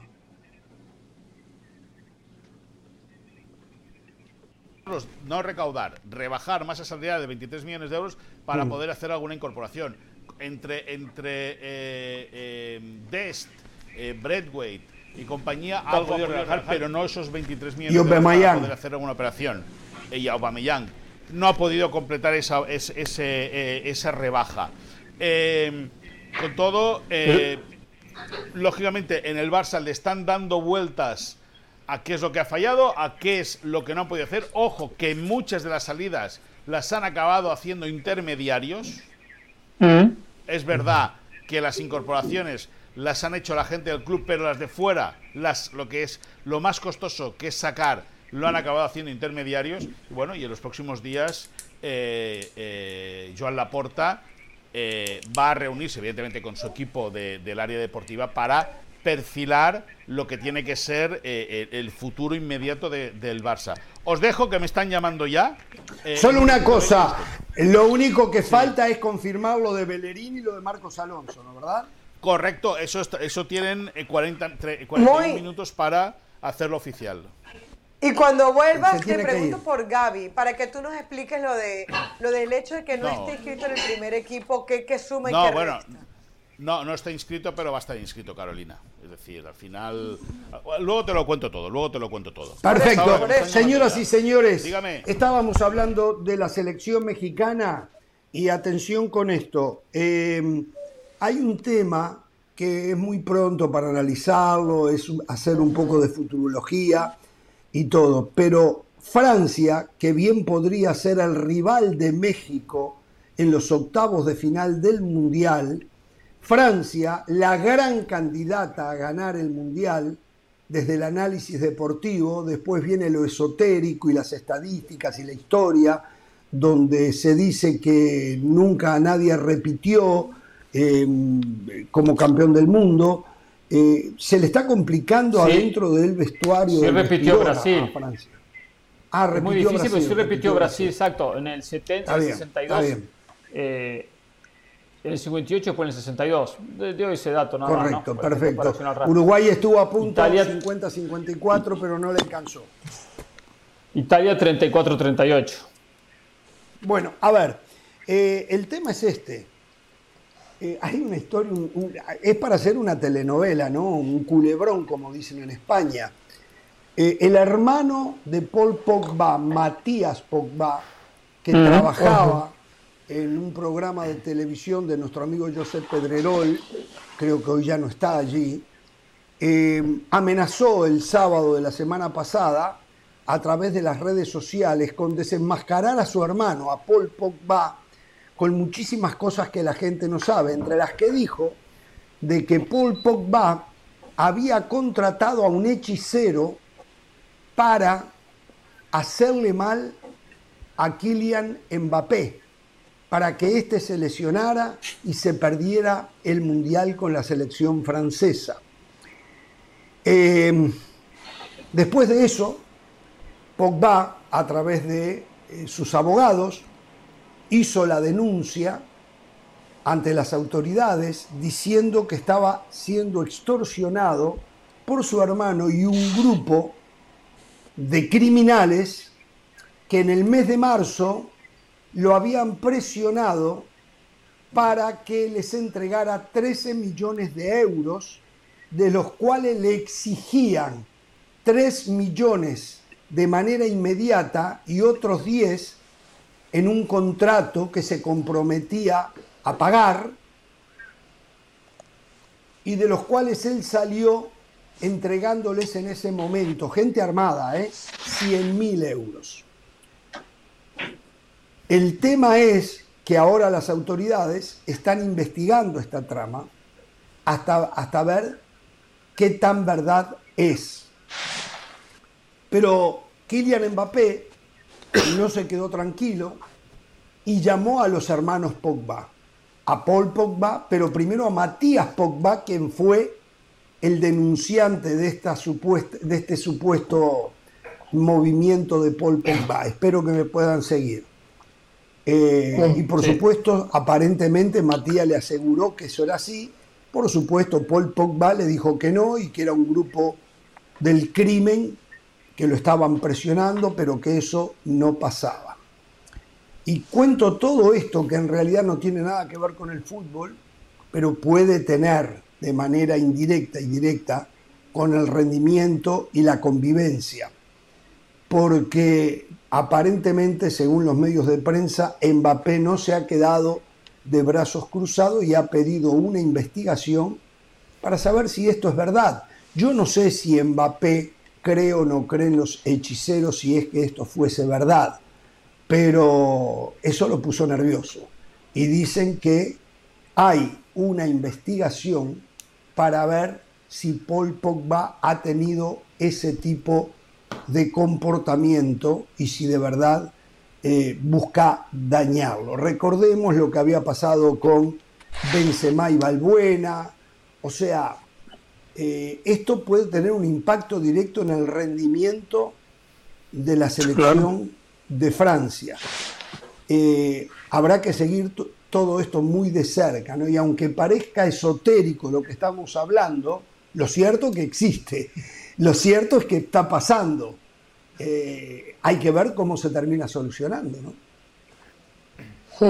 Eh, Francia se ha caracterizado en más de una ocasión por tener en Copas del Mundo inconvenientes. No hay duda que es el gran candidato por el nivel individual que tiene, el gran potencial hombre por hombre, línea por línea. Mucho más cuando uno habla de Mbappé y Benzema en el frente del ataque.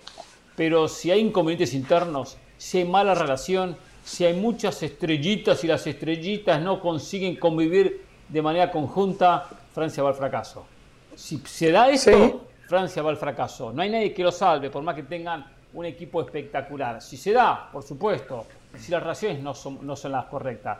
Pogba no lo conozco personalmente, como tantos jugadores del fútbol, pero tengo toda la sensación de que es un tipo mala leche. Hay comportamiento de Pogba que no, que, no me gustan, cómo se ha movido en el mundo del fútbol. ¿eh? Eh, por lo tanto, tengo dudas. Tengo, tengo muchas dudas que es un tipo recto. Ni hablar ¿Dudas o ¿eh? certezas de que puede estar haciendo no, Tengo, o sea, no, o sea, tengo dudas en cuanto, no, en cuanto al tema ese, no sé si lo, si lo hace o no lo hace, qué hermanito que tiene, por Dios. Pero bueno, ¿eh? tener hermanos así, mejor, mejor no tenerlos, ¿no? Mejor no tenerlos. Eh? Tengo dudas en cuanto a su comportamiento, ¿no? No es una persona que me transmita el hecho de decir, no, es un tipo bar, un tipo serio, no sé. Yo, yo dudo, dudo al respecto. Mm. Sí, a ver, lo que dice Hernán completamente cierto. Recuerdo los casos de Riverí, el mismo Benzema, que hasta hace nada estuvo envuelto en temas de, de, de juicios, o sea, da la sensación que el jugador francés en esa mezcla de culturas también que tiene, de descendencias, parece que, que se mezcla todo un poco y termina siendo explosivo. Habrá que ver cómo lo maneja de Champs, así como Galtier ha tenido que tomar el, el, coro, el, toro por los cuernos en el PSG, probablemente de Champs también le toque parte de este trabajo.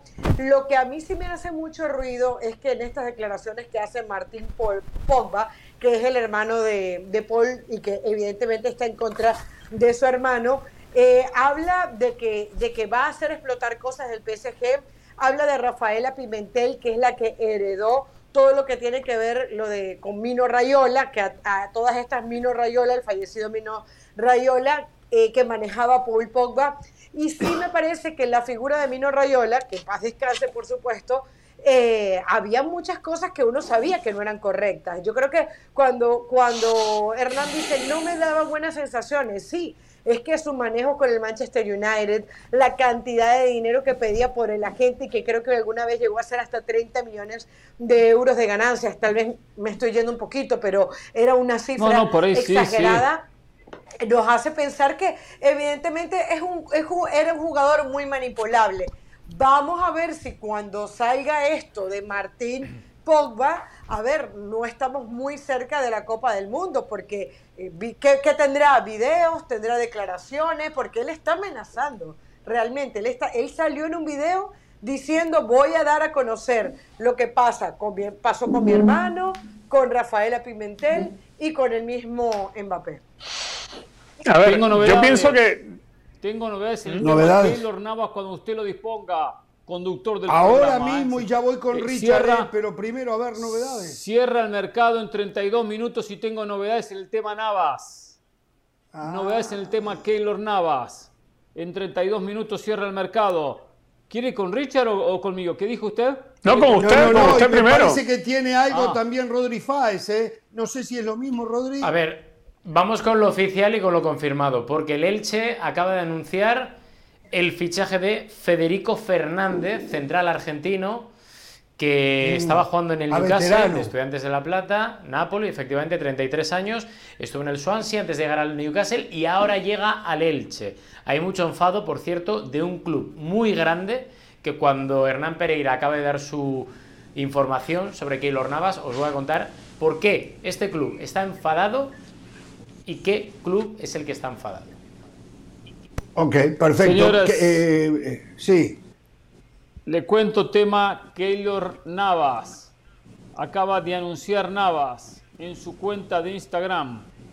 Después escribió lo siguiente, después de un verano de mucha incertidumbre, ha llegado el día de dar las gracias a los clubes y aficiones que se han interesado por mí, valorando mi trabajo y mi trayectoria. Es un orgullo sentirse tan querido que apuesten por uno.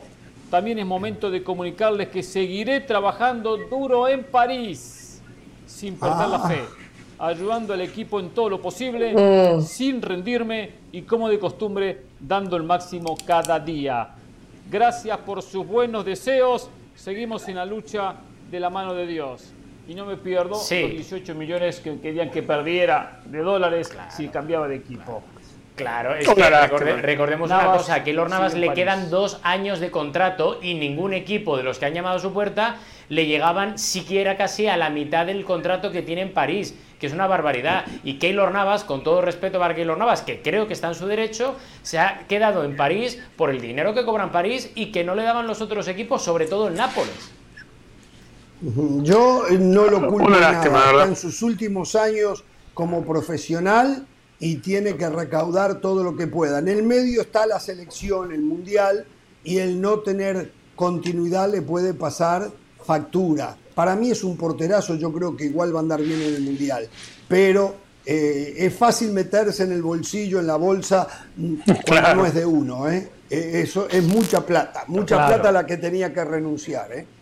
Ahora no, sé si tanta renunciaba, no sé si renunciaba tanto, porque allí no decían que el PSG por lo menos de los 18 le daba 10. Faltaban cubrir los 8 que había que ver de ahí cuánto le pagaba el Napoli.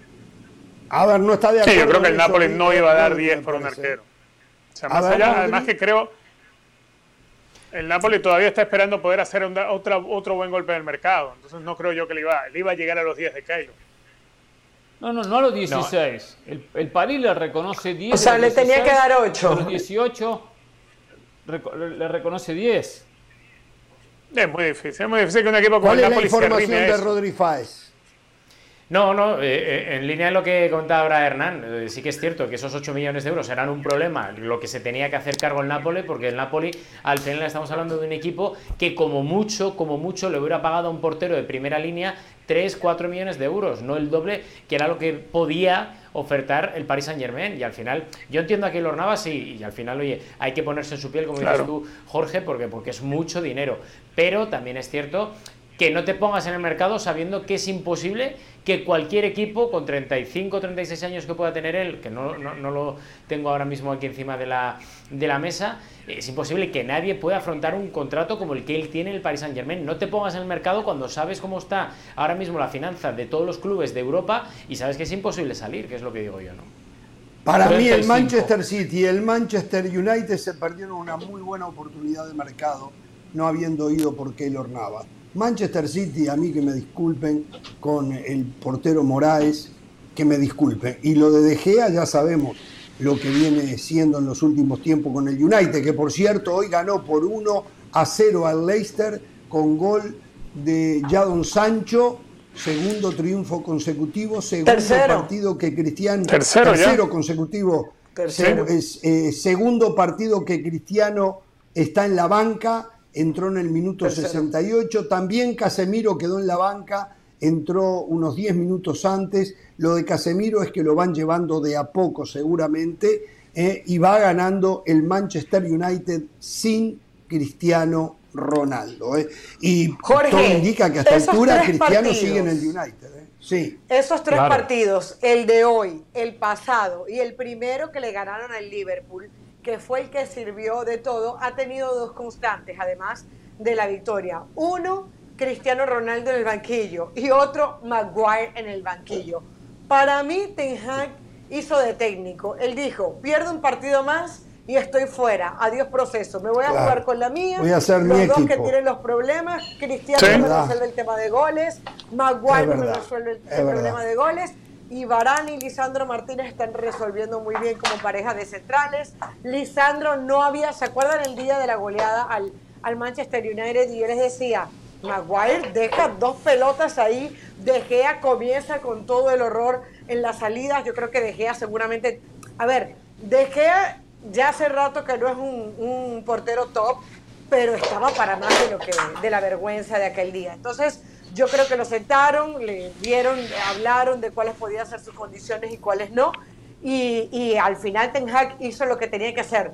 No sé si le va a alcanzar el Manchester United para seguir en esta buena racha, pero por lo menos ya el equipo se le ven otras cosas. Hoy estuve viendo buena parte del partido, no fue que jugó espectacular, de hecho eh, al equipo le faltaba dinamismo, le faltaba llegar con contundencia, pero si hay un equipo que necesitaba ganar era el United y hoy lo hizo y, bueno, aunque fuera... Eso aumenta la posibilidad de que Cristiano eh, pueda levantar la UEFA Europa League, ¿no? La Copa. Eh, algo que Messi no consiguió y no va a conseguir. Eh, también allí le va a sacar diferencia a Cristiano Ronaldo, ¿no? Ojo, eh, acuérdense que Inglaterra cierra el mercado una hora más. Que no es que se cierra en media hora. Inglaterra queda hora y media más.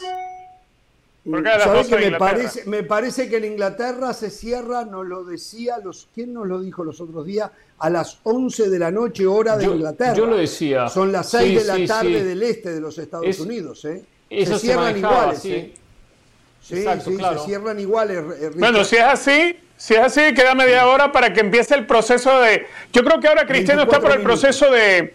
A ver, cuando alguien, alguien tiene problemas de bebida, que bebe mucho licor y, empieza a tener problemas familiares y todo aquello, tiene que venir una etapa de aceptación para ir a Alcohólicos Anónimos. Bueno, Cristiano Ronaldo debe estar ahora en ese proceso de aceptación que no irá a la Champions debe estar ahora en ese proceso. Yo creo que más de aceptación de no ir a la Champions es aceptación de una nueva realidad en el primer mundo del fútbol. Esa es la aceptación de Cristiano Ronaldo. Yo creo que a Cristiano Ronaldo... Es una lástima por lo que representa Cristiano para la Liga de Campeones de Europa. la Juventus y el Manchester United jugando para él le alargaron la vida productiva en el primer nivel del fútbol. Esa es la verdad. Pero él fue el mejor jugador que tuvo United el año pasado. Jorge fue el goleador de la Serie A el año anterior. Exactamente, porque jugaron para él. No claro, pero no es un favor que le hicieron a Cristiano. No, no es un favor que le hicieron a él. Porque si hubiesen hecho otra cosa y el equipo hubiese hecho más goles, como venía haciendo Yo no sé si la Juventus ha hecho más goles. Bueno, antes hacía más goles. A ver, el Manchester United como equipo hizo más goles las últimas tres temporadas sin Cristiano Ronaldo que la temporada con Cristiano Ronaldo. La Juventus exactamente lo mismo. Presentamos los números acá. Entonces yo creo que la Juve y después el Manchester United le alargaron la vida productiva en el primer mundo del fútbol a Cristiano Ronaldo. ¿eh?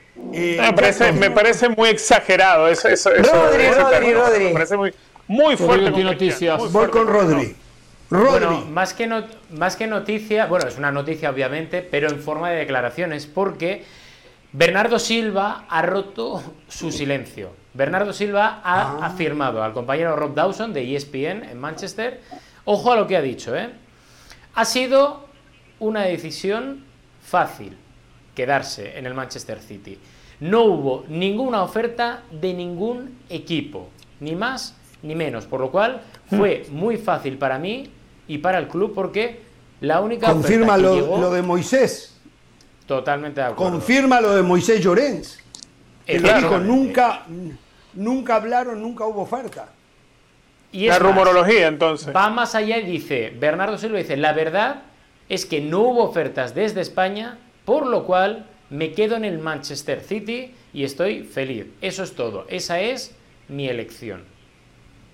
Confirmado, Bernardo, es que ya lo teníamos casi confirmado, pero ahora 100%. Atención a esto, ¿coinciden ustedes que la transferencia sorpresa de las últimas horas es la llegada de Arthur al Liverpool? sí, sí. Como algo de última hora, sí. Sí. Increíble. Sí, sorprendió lo de Arthur, tiene fe para recuperarlo. Arthur pasó del Barcelona a la Juve en aquel trueque medio, medio fantasma, medio raro, medio con extraño. Con Pjanic. Lo peor que hizo Pjanic ir al Barcelona, lo peor que hizo en su carrera, haber ido al Barcelona aquel trueque, que supuestamente las directivas le sirvieron. Pero ahora que haya llegado al Liverpool, bueno, sí, es, eh, es positivo. Y casualmente Klopp buscaba un volante de las características de Arthur. Por lo de Thiago Alcántara que no que está lesionado. por, la lesión y porque también ofensivo. Que quiere, quiere un poco renovar, pasan los años también para Henderson, quiere renovar un poco esa, esa mitad de cancha. Apareció Elliot ahora, que a mí no me termina de llenar, Elliot. Y, se ha reforzado más en la zona ofensiva en las últimas contrataciones, con Darwin, con el propio Luis Díaz, con los últimos que llegaron, ¿no? Entonces también ha puesto un poco al medio. Sí, claro. Jorge, estábamos hablando de Francia, no nos olvidamos y ah, Richard no, no ha opinado, eh, pero voy con usted. Sí, eh, información de nuestro compañero León Lecanda. Edson Álvarez se queda en la Eredivisie. Definitivamente el Ajax rechazó, el Ajax, perdón, rechazó la oferta de 50 millones de euros por el mexicano. Lo querían, pero ¿Qué tema? Ahora después me gustaría abordarlo. Eh, que el tema de los tiempos no dio. Y cuando pueda, antes de que se cierre el mercado de fichajes, una pausita rapidita que necesito. Perfecto. Eh, vamos a la pausa, vamos a la pausa, Richard. Me aguanta y al volver usted y el tema selección francesa. ¿Está bien? Y si no está bien, igual. Hay que hacer la pausa. Lo ha perdido la señora. Y eso que, que sepamos no está embarazada, ¿no? No está esperando nada. Vamos a la pausa. No, no, no, Volvemos. Últimamente llevamos rápido la puerta, ¿eh? Mm, algo pasa por ahí. Sí, muy seguido, ¿eh? bueno.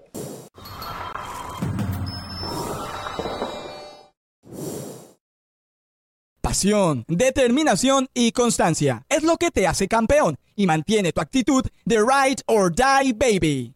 eBay Motors tiene lo que necesitas para darle mantenimiento a tu vehículo y para llegar hasta el rendimiento máximo desde sobrealimentadores, sistemas de sonido, tubos de escape, luces LED y más. Si buscas velocidad, potencia o estilo, lo encontrarás todo en eBay Motors. Con más de 122 millones de piezas, siempre encontrarás justo lo que buscas. Y con Guaranteed Fit de eBay, tienes la garantía de que tu pieza quede perfectamente a la primera o se te devuelve tu dinero. Porque con eBay Motors, quemas llantas y no tu dinero con las piezas que buscas, a los precios que quieres. Tu auto se convertirá en el MVP que te dará el triunfo. eBay Motors. ebaymotors.com. Solo para artículos elegibles se aplican restricciones.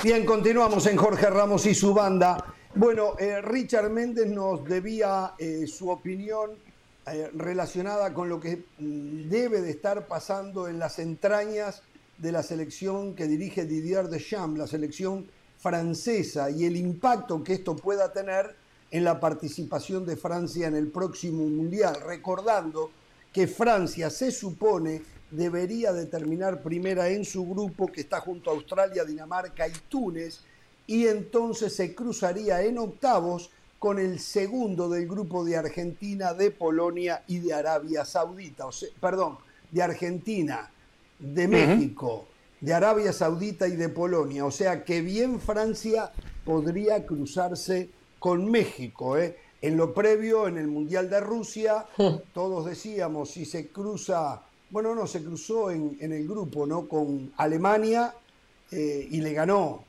bueno, Alemania era fuertísima y terminó no siéndolo, pero en lo previo era fuertísima. Lo mismo ahora de Francia, de repente México da la sorpresa ahí.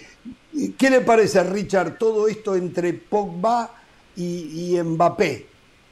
Más lo de Benzema. Ahora, esto en principio, si la incomodidad crece y sigue creciendo, debería llevar a que se, se separe a Pogba del plantel. Ahora, me parece a mí una tontería de parte de Paul Pogba no por, por la intención de que se lesione Mbappé, sino yo voy más allá, por acudir a, estos temas esotéricos. A ver, le hubiese salido mejor Pogba si quiere un efecto inmediato que le pague a alguno de los granjeros que se vaya a enfrentar a, a Mbappé y lo lesione. ¿Qué, ¿A, usted también a los granjeros? ¿Usted también está en la obra granjera?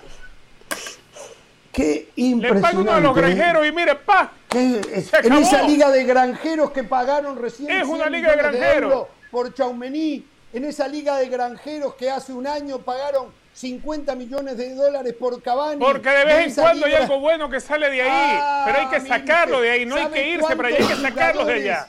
¿Sabe cuántos jugadores y la gran mayoría siendo figuras en las otras cuatro ligas de Europa tiene la Liga de Granjeros? Porque salieron de la Liga de Granjeros, no se quedaron. El que se quedó allá es un granjero. Jugadores que, por cierto, de franceses no tienen mucho, ¿eh? La mayoría ah, tienen raíces africanas, ¿eh? Raíces africanas. El que se ¿eh? quedó allá, Jorge, el que se quedó es porque es granjero. Es una liga de granjeros. Usted no ve los partidos de la liga de granjeros, Jorge. Diga la verdad, usted no la ve. ¿Cómo no, habéis visto? Los otros días había el 40 minutos del Mónaco con el Paris Saint Germain, un partido. Ah, bueno, se habrá quedado dormido con la televisión prendida, seguro. No, no, no, no. no. Liga no, no se ve la Liga de Granjeros. A, lo que llega la tirria, el odio, lo que puede. Yo sé que Messi a la gente del Madrid le ha hecho mucho daño, pero ya, no. muchachos no, ahora no. Messi puede ir a cualquier parte del mundo. Quiso irse a una liga de granjeros igual que Neymar. No, vio cómo usted reacciona como, como cliente del Real Madrid. Ahí estuvo su reacción. Esta liga de granjeros, Jorge. Esta liga de granjeros que va Sergio Ramos a intentar a una chilena y se muere de risa porque ni, ni, le pega la pelota. Es un chiste la liga, es un chiste. Es una liga de granjeros, Jorge. Mire que usted mismo lo sabe. Por Dios, por Dios. 129 jugadores, una gran cantidad de figuras en las primeras ligas de Europa son de la Liga de Granjeros. Este, este verano el Real Madrid quería poner arriba de 200 millones de euros por un jugador de la Liga de Granjeros y puso 100 por un jovencito. Claro, pero, pero el, jugador prefirió. el jugador prefirió ser un granjero y estar creyendo ah en, los cuentos del hermano de Paul Pogba bueno, que le quieren lesionar y malograr con brujería. Imagínese usted si no, si no estamos hablando de granjero. Imagínese si no hablamos de granjero. Fíjese, fíjese el caso de Sumani. Sumani antes de llegar, antes de llegar a, a, la Liga Española, nadie sabía, porque no ven la Liga Francesa. Hablan sin saber, y Richard es uno de los que habla sin, sin saber. nadie la ve. Ahora sí, mirá, ¿por qué no venía y decía, qué buen jugador? Hay jugadores que valen 100 millones de euros. No, no lo decía. Hay equipos que tienen gran potencial individual. No, no, no lo decía. Pero bueno. En Liga Granjera. Ahora conocemos todo a Choumení. Antes no lo conocíamos. Claro, ¿eh?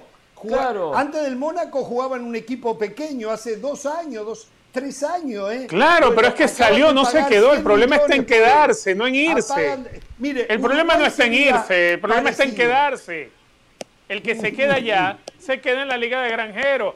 Cuando ya tu nivel está muy por encima de esa liga de granjeros, tienes que irte. Le hago una pregunta a Rodrigo y a Moisés. En Europa, ¿existe la misma percepción de la Ligón? A ver, en Europa la Liga es un, no es la Premier, no es España, es un campeonato secundario, podríamos decir, pero también es cierto que a nivel de dirección deportiva la gente interpreta que es una de las grandes canteras de Premier y de la Liga. Visto los casos de de toda la gente que ha llegado, pero sí que es cierto que no tiene la importancia ni la relevancia porque no la ve nadie, básicamente, a nivel de audiencia. Es una liga extranjero, no la ve nadie, te lo acaba de decir Jorge. Sí, es una realidad, pero claro, a la italiana no, Richard también hay que darle un poco de mérito. Yo digo que el fútbol, en el fútbol de la liga francesa hoy no le pide nada al fútbol de la Serie A. Eso lo digo yo. Uy, Jorge, le puso colores. Mm. Le pusiste colores, Jorge. Bueno, señores, un momento. Yo, siete eh, minutos, eh. ¿eh? Siete minutos.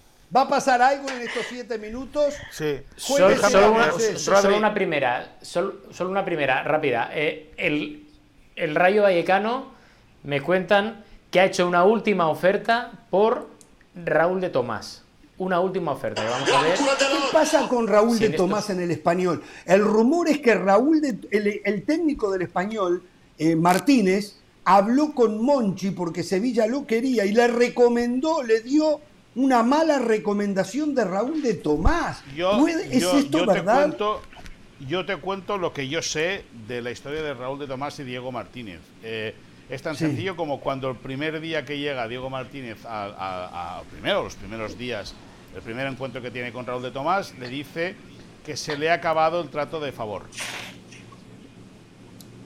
Y ahí a, Raúl de Tomás se cruza.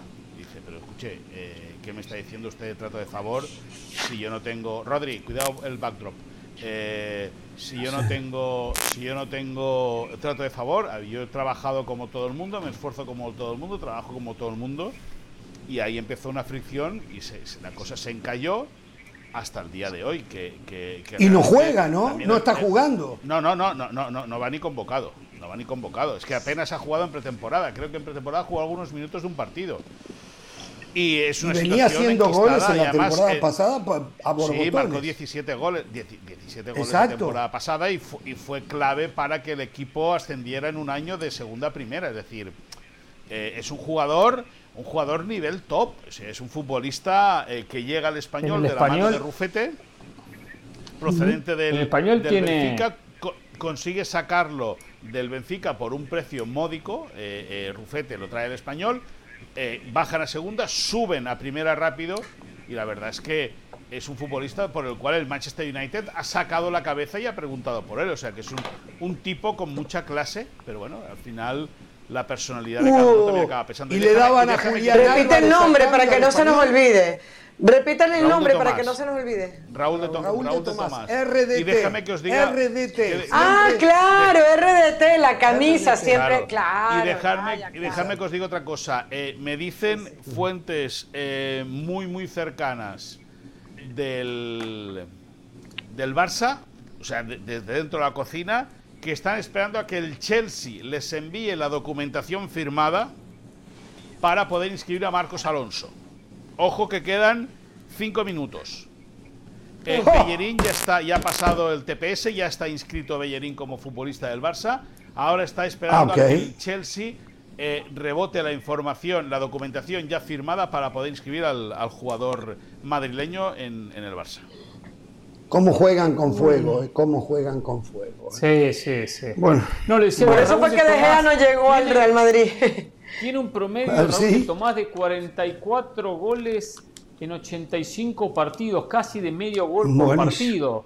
Exacto. Cuando estuvo en el Rayo Vallecano también hizo 38 goles en 65 partidos, o sea, supera el, el promedio de medio gol por partido. Aparte tiene 27 años, o sea, tiene todavía mucho por dar. Eh, notario sí, sí. es de la cantera del Real Madrid, tengo entendido, ¿no? Sí, sí de acuerdo, exactamente. Marcar goles en el español es muy complicado. Es fácil marcar goles no, en el PSG. No, y en Barcelona marca goles en el Real Madrid. Con los fenómenos con las goleadas que consiguen. Y en esos partidos que le hemos visto tiene mucha personalidad. Claro, perdona. ¿Cómo?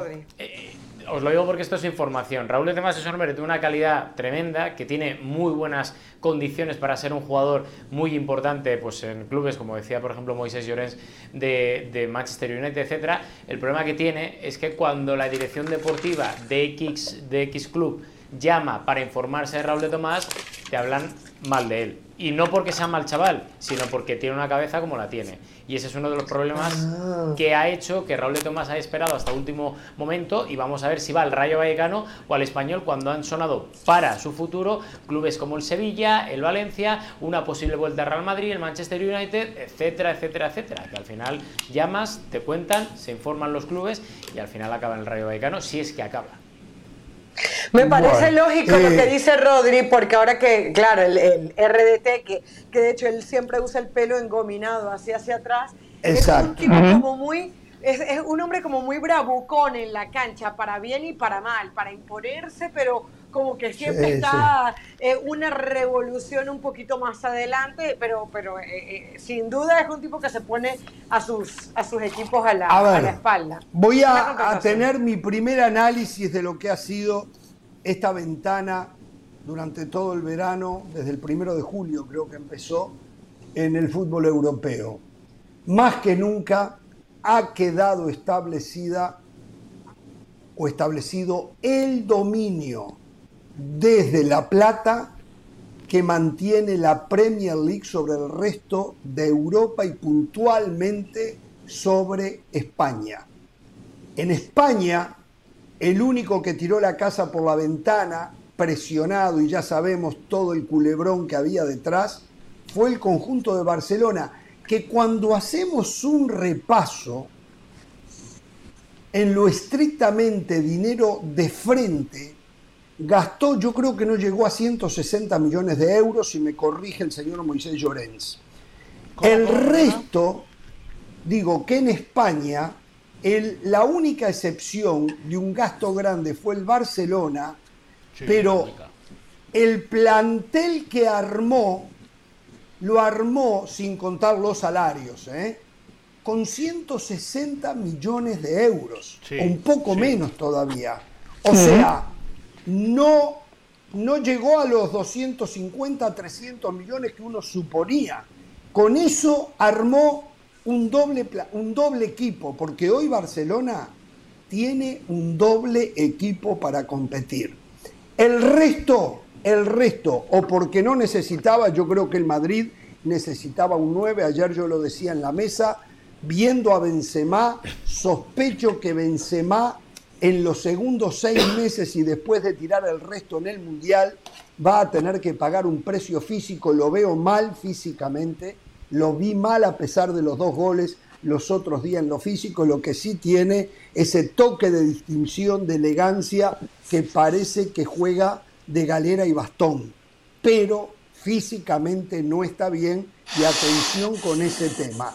El resto, el Atlético de Madrid lo que hizo fue nada porque no tiene un peso. El Sevilla ha tenido que vender para traer alguna cosita. O sea, hoy la Liga Española económicamente ha visto que la diferencia se agrandó, que la brecha es mayor entre la Premier y la Liga Española. Y ya no hablemos de la Serie A, no me meto con los alemanes, que ellos manejan sus cosas eh, de la manera que lo vienen haciendo por años y años, y la francesa que vive de lo que vende y cuando compra, compra posibles talentos para revender y hacer plata lo mismo que la portuguesa.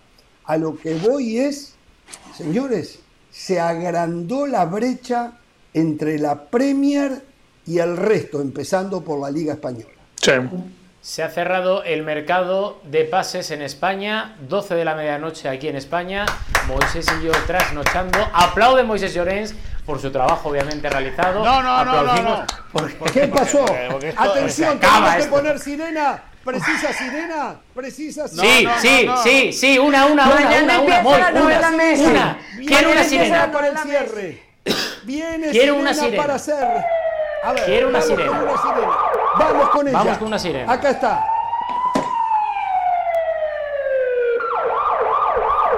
El último jugador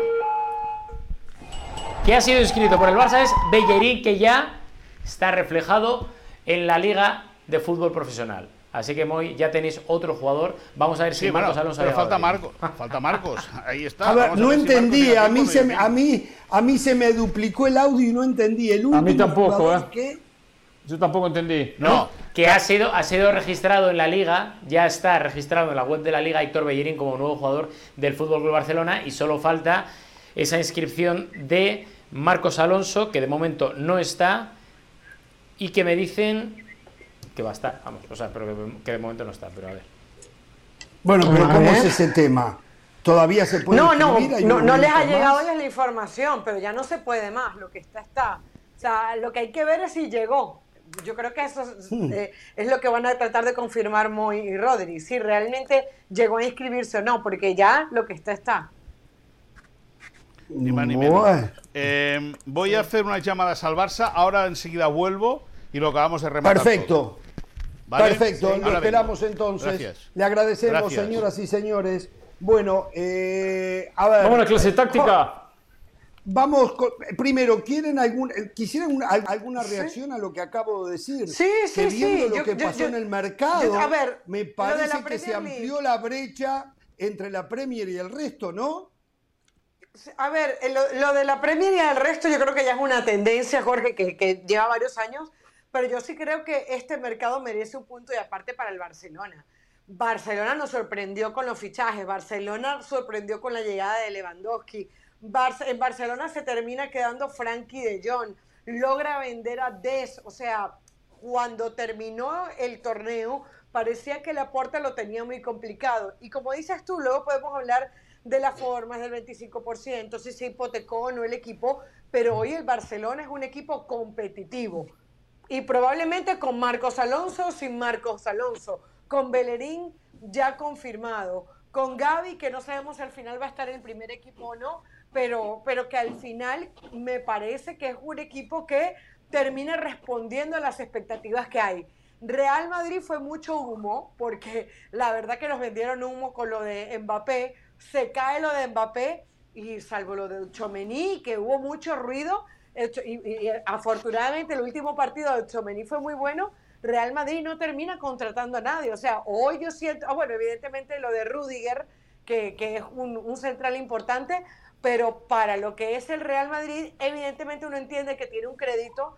Creo que se, quedó a deber el Real Madrid, por lo menos con un delantero centro que le pudiera hacer algo de espalda a Benzema. Y eh, se fue un jugador otra vez Bayern Múnich, me parece que sorprende porque no solamente vende a Lewandowski, pero obtiene a Mané, uno de los mejores jugadores de la, de la Premier League. Liverpool creo que lo de Arthur ha sido positivo porque dos jugadores en ese puesto se le han lesionado y el Manchester City, el, el, Barcelona sigue siendo una incógnita, el Manchester City me parece que es el gran ganador, se quedó con Haaland. y gastó nada, eh, gastó muy poquito, ¿eh? ¿eh? Pagó, 20, eh, millones por, por el, hijo de Pereira. No sé si me dije. ¿El hijo suyo es Pereira? Alguien me dijo. Sí. Julián Álvarez. ¿Por, qué no le dio el apellido? No, no, no. No, no, no. No, no, no lo quiso reconocer. y pagó 60 y poco por Haaland. Y después, bueno, ahora contrató al zaguero suizo, ¿cómo se llama Rodríguez? Este, eh, Kenji, ¿cómo se llama? Eh, Akanji, Akanji. Akanji. Exacto. Y, poco más, o sea, gastó poco a lo que acostumbra a gastar. y a Gabriel Jesús le salió muy bien el movimiento. Y a Gabriel Jesús le sale muy bien el movimiento al Arsenal, que hoy es líder. Eh, y el PSG parece que con el cambio de técnico le va a poder dar algo de forma a este gran tridente Neymar, que no se fue, Mbappé y, Messi. Así que bueno, Jorge, eh, creo que esos son los nombres propios de, de este mercado de pases. Nos falta otro, nos falta uno. ¿Cuál? donde hay un gran ganador, hay un gran perdedor. Y si bien yo coincido en que el gran ganador fue el Manchester City por el fichaje de Haaland, coincido en que Barcelona sacudió el mercado más de lo que todos esperábamos. El gran perdedor es Cristiano Ronaldo. Los grandes perdedores somos nosotros que vamos a poder ver a Cristiano Ronaldo en la Liga de Campeones de Europa, a Mr. Champions. Es verdad, es verdad. Se acabó, estoy de acuerdo con usted. Va al grupo de alcohólicos anónimos a hablar de eso ahora. Yo digo, la gente, digo, no todos, pero habrá un porcentaje de gente que deje de ver la Champions porque no juega Cristiano Ronaldo.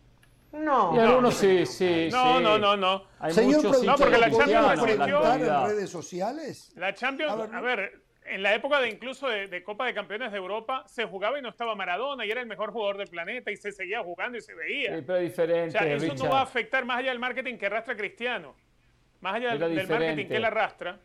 La gente no va a ver la Champions tanto ya por las figuras, la va a ver porque es la Champions, porque es precisamente la Champions. Es el gran evento donde podemos ver jugadores que de pronto no van a estar en el Mundial. En la Copa de Campeones en su momento Vimos a George Weah, por ejemplo, y, nunca pudimos ver a George Weah en un mundial, pero en su momento era el mejor jugador del mundo. O sea, la Champions te va a permitir eso. Que no estén hoy Cristiano Ronaldo y que el día de mañana no va a estar Messi tampoco. Bueno, la gente va a seguir siendo fiel a ver la Champions, va a seguir siendo la Liga de Campeones de Europa, el mejor torneo del mundo. Igual hay hincha de jugadores actualmente. Sí. grupo que no, lo va a ver cuando sepa que Cristiano no termina jugando. Miren los jugadores que se deshizo el PSG, Draxler, Julián Draxler, eh, eh, Amada, Gueye, el, eh, Idrissa Gueye, eh, Kurzawa, eh, Abod Diallo y también el arquero Innocent. Seis jugadores que se deshizo en estas últimas horas del conjunto parisino. Los ingleses que sacarse el sombrero. Lo que hacen económicamente es espectacular el hecho de generar dinero. Ahora, también generan una inflación en el fútbol que no la para nadie. ¿eh? Por cualquier futbolista se pagan 100 En cualquier momento revienta, calladitos, Sí, puede ser, pero, el dinero que generan, ¿eh? Ojo que el dinero lo genera. Esto, esto es una locura, esto es una locura. Esto viene de larga data. ¿eh? A ver, los campeonatos los ganaba el Real Madrid con la chequera desde los años 60 y 70. Está claro, eso. Compraban a los mejores jugadores del mundo, del momento, y ganaban y ganaban y ganaban no había mucha competencia, no había gente con el poder de convocatoria y marketing que por aquellos años ya tenía el conjunto blanco. Por lo tanto, eso le daba una ventaja. De a poco fue apareciendo el Manchester United, que ya era histórico dentro del fútbol inglés, empezó a tener el respaldo económico y fueron apareciendo otros. Pero eh, la explosión en el mundo del fútbol de los dineros del lejano oriente, de Rusia y de Estados Unidos han hecho un desbarajuste de aquellos. Y la pregunta es, ¿hasta cuándo esto va a poder ser soportado? Puede que yo esté equivocado y ojalá, pero yo creo que en algún momento, capaz que 10, 15 años de ahora, el Real Madrid y el Barcelona van a tener que tirar la toalla. Si estos árabes, estos americanos y los rusos, una vez solucionado el problema bélico, vuelven a poner plata y no bajan los brazos, yo no sé cómo van. O, o pasan a ser Real Madrid y Barcelona también corporaciones, sociedades anónimas, o sea, dejan de ser de los socios como son ahora porque mm. yo no veo cómo van a poder sostener y competir frente a organizaciones que no les importa el lucro o las pérdidas. No lo veo. Por eso yo supongo que es, esto es un riesgo enorme, como cuando se decía que se venía el calentamiento global y no lo creíamos, y hoy lo estamos todos experimentando y otras cosas que se esperaban y que iba a venir una pandemia y no la creíamos y llegó una y ahora ya tenemos una segunda, bueno, esto que está pasando en el mundo del fútbol no está dentro de la lógica económica para sostener un negocio, el negocio del fútbol. Solo lo pueden sostener los que no tienen responsabilidades mm, con sus gobiernos, eh, aquellos que no, no importa lo que gasten, y hablo en este caso del dinero que viene del lejano oriente, porque los el Medio Oriente. Eh, el Medio Oriente, o lejano oriente también, exactamente. los portfolios Tiene usted razón, lejano oriente Japón, estoy mal, tiene usted razón, el Medio Oriente. Eh, los dineros que vienen de los portfolios de inversionistas es otra cosa, ¿eh? Pero los que no tienen responsabilidades impositivas, ahora, ahora, como Qatar, Arabia Saudita, Emiratos Árabes, eh, que las familias son dueñas de esos países, es, esto es una locura, muchachos. Sí, lo escucho, perdón. Ahora, los estadounidenses que invierten en la Premier invierten con idea de negocio. Por eso le dije, por eso le dije, son, son portfolios de inversión, sí, sí, sí. Está bien, pero digo, o sea, pero tienen, tienen, los países que no tienen límite, que no les preocupa gastar más de lo que terminan eh, eh, sumando, incorporando económicamente. Pero el United, el United no es, no es manejado por equipos, por, propietarios de Medio Oriente, al contrario, por propietarios estadounidenses y gastan como locos. O sea, porque recaudan muchísimo dinero. Claro, pero a veces gastan sin criterio de, de, estructurar un equipo. O sea, a ver, en la forma que, el propietario del Manchester United ha invertido, a mí me parece que no, ha terminado de construir un equipo. Eh, se ha ido distanciando de lo que es construir un equipo competitivo siquiera para la Premier. Entonces, por lo menos en el caso del Manchester United, uno entiende que el dueño lo que le interesa es que el equipo siga facturando en la bolsa de valores, claro. más que tener el valor y el prestigio deportivo que siempre tuvo en el pasado. Sí. A ver, eh, analicemos lo del Real Madrid. El a ver, voy con Rodri que está levantando la mano. Sí, Rodri. Y, esta pregunta va para Rodri que tengo. ¿eh? Sí. Vale, pero un momento, porque a ver, eh, hay bastantes nerviosismos ahora mismo en dos clubes, o en cuatro, en el Español y en el Rayo Vallecano por la operación de Raúl de Tomás. En el Rayo Vallecano creen, creen, pero todavía no lo tienen seguro, que ha llegado a tiempo para firmar a RDT un año cedido. Creen, pero todavía no tienen la confirmación. Están nerviosísimos en Vallecas. Y luego, más nerviosismo hay en Can Barça. Todavía no saben si Marcos Alonso ha llegado a tiempo o no. A mí me dicen que no ha llegado a tiempo y es más, otra fuente del Barça me dice que aún no habiendo llegado a tiempo podría ser inscrito porque se desvinculó en tiempo y forma del Chelsea, es agente libre y podría firmar en los próximos minutos como agente libre. Ah, sí, sí. Una maniobra. En una maniobra. En una maniobra de esas. Por el Barça. Claro. Y que nadie protesta de esas maniobras, ¿eh? Porque si tú protestas, después tú no vas a poder hacer lo mismo en próximas ventanas. Entonces te callas la boca. No, no, no, no, pero esas no son maniobras incorrectas. No, no, no, no. Porque cualquier futbolista libre puede fichar después del mercado. Es protección al jugador libre. ¿eh? Claro.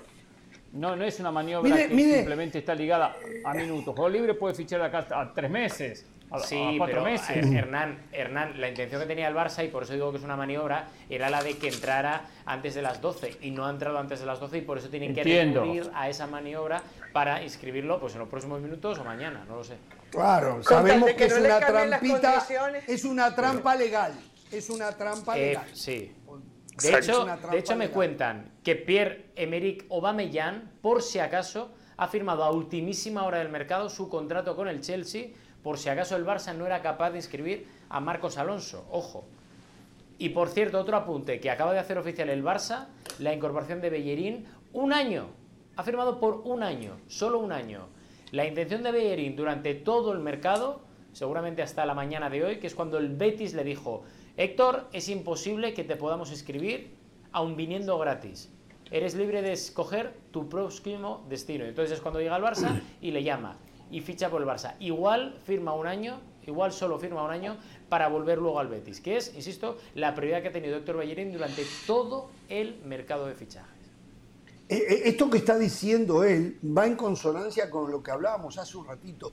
Los problemas que han tenido los equipos españoles para poder registrar jugadores. Dejemos a Barcelona de lado. Eh, y mi pregunta es, lo del Real Madrid, se lo pregunto a Rodrigo, de solamente haber traído a Rudiger y Choumení, ¿es una cuestión del manejo de las finanzas o es la realidad en la que hoy está el Madrid que no puede tirar mantequilla al techo como acostumbraba a hacerlo? ¿Cuál es la realidad, Rodrigo? Yo he preguntado durante todo el verano, Jorge, porque sí que es cierto que el Madrid ha tenido un problema mediático y es que no ha generado apenas noticias. O sea, es un equipo que en el momento en el que se difuminó la opción de Mbappé y se consiguió el fichaje primero de Rudiger, que adelantamos aquí en su día, y segundo, sobre todo, de Chouameni ya por el mes de junio, a partir de ahí desapareció de las portadas.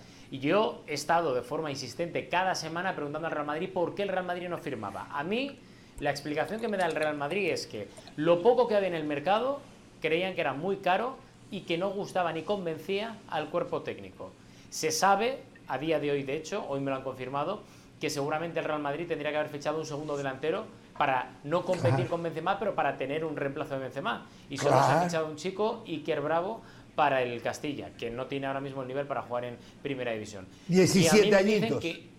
efectivamente, 17 años que llega el Bayer Leverkusen. Y a mí me dicen que no se ha fichado nada porque no convencía nada de lo que había, porque ha tenido muchos ofrecimientos el Real Madrid de delanteros, pero ofrecimientos de gente muy veterana, que venía de vuelta, que era muy complicada su adaptación para sobre todo aceptar ese rol secundario de Benzema y que era un problema añadido del Real Madrid que no quiso firmar a nadie por no malgastar y por no decir vamos a fichar por fichar. Vamos a ver, porque a partir de ahora se cierra el mercado de pases de verano, pero se abre el de invierno ya a ver si el Real Madrid después del Mundial acude al mercado dependiendo de lo que pase en estos meses. La figurita que, aparezca en el mercado. A ver, James Rodríguez, ¿no tienes nada? De momento nada, de momento nada. Nada, nada Perfecto. Perfecto. Eh, eh, Jorge, no nombramos la venta de Casemiro. Yo creo que la venta de Casemiro fue uno de los de los movimientos que nadie esperaba. y la de Anthony. la, de, la de Anthony fue superior a la de Casemiro. ¿eh? La de Anthony pero, fue superior. Pero claro, ahora, Sí, por lo sorpresiva, dice Caro, yo creo. Por lo sorprendió todo, ¿no? A, ver, Casemiro. Acá tengo los números de, cuánto se gastó en la Premier. 40 millones. Ya voy con ellos, ¿eh? Casemiro tenía un valor de mercado por encima de 40 millones. Anthony, el valor de mercado era de 34 millones de euros. Lo vendieron por 100 millones, no por 80 más 20, por 100 mm. millones de euros. Una barbaridad. De repente la rompe, ¿eh? Pero yo digo que ahora, hay que comprar por el valor de mercado y si va a sobrepagar. Es tuyo, ¿no? Tu clase eh, táctica. algo que cuenta, algo que cuesta 10, lo pagas 12. Pero algo que cuesta 10, pagarlo 40, es un disparate. Eso fue lo que pasó. Eso fue lo que pasó con Casemiro, con Anthony y con Chouameni. Todo sobrepagado. Después la pueden romper. ¿Eh? Un, momento, un momento. No han entrado a tiempo los papeles de Raúl de Tomás, me están contando, y el jugador se queda en el español. Uh. increíble. Increíble, ¿eh? Bueno, tendrá que arreglarse con Diego Martínez porque el español no puede llegar en estos tiempos? No hay internet para que lleguen los. No hay un WhatsApp para que le llegue a tiempo los papeles. Bueno, a ver, Pereira, dígame, ¿usted tiene lo de la premia, el gasto? Sí. El récord lo tenía la temporada 16-17, perdón, 17-18, temporada 2017-2018 se habían gastado 1.600 millones de euros. Esta temporada el récord, se superó dicha cifra, 2.100 millones de euros ¿Qué? gastó en fichajes la Premier. 4, 500 millones de euros más. Exactamente. Exacto. Quien más gastó fue el Chelsea, quien más gastó 65 en Cucurella, 80 en Fofana, 40 en Koulibaly, en Sterling 55, eh, mientras que el United, por supuesto, queda segundo, quien gastó 100 por eh, el propio Anthony, quien gastó también por Lisandro Martínez 15, eh, no sé, perdón, 60 por Lisandro Martínez, 15 por Malasia y 71 por Casemiro mucho dinero gastado en la Premier. O sea, después yo creo que esto no nos permite a nosotros ni presentar como tópico de debate en el programa cuál de las ligas es mejores. O sea, es absoluto.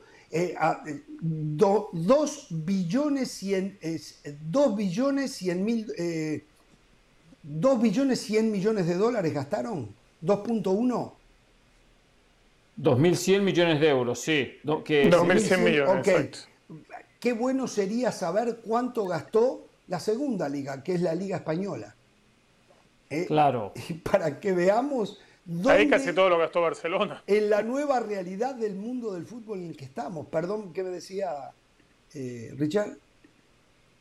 No, no, no, que, a ver, que en, la Liga Española casi todo lo grueso lo gastó el Barcelona. Sí, claro. Bueno, no, no, perdón. Más o menos anduvieron parejos Barcelona y Real Madrid, ¿no? Tal vez un poco por encima Barcelona, pero Real Madrid gastó 100 millones por Chouameni. Y no, y Rudiger... ¿Se lo O sea, 50 y pico de millones de, euros de diferencia entre uno y otro. Este, eh, tras las necesidades de uno y otro, cada vez... Pero bueno, lo que ingresó por Casemiro... ¿eh? Claro. Bueno, no, no, no, no, pero eso ya es entrada y salida. Yo estoy hablando cuánto se gastaron. Eso es lo que yo estoy hablando. Entonces, eh, digo, Barcelona tuvo que armar un plantel casi nuevo y gastó 157, creo que es el número. No sé, bueno, no, ahora habrá que adjudicarle algo a Marcos Alonso. 5, 6, claro. No, pero Marcos Alonso salió de la operación de Aubameyang. Yo sé, pero le adjudicarán. Sí, pero es que esta es la operación que está por caerse todavía.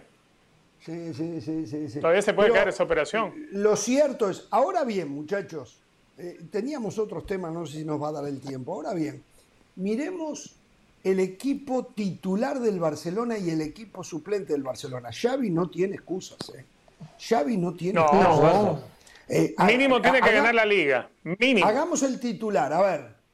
Ter Stegen. Ter Stegen. Vamos a poner eh, Araujo, eh, Eric García, Jordi Alba. ¿Está bien? Sí, que Jordi Alfredo se quedó, ¿no es cierto? Porque se iba a ir sí, a. Sí, se quedó, se quedó. Después veremos Jordi Alba Valdés. Pero bueno, en el medio, Busquets, Pedri, Gaby. Y De Jong. De Jong. No, no, no. no, de Jong se quedó. Exacto. 4-3-3. Arriba, Dembélé, Lewandowski, y Rafinha.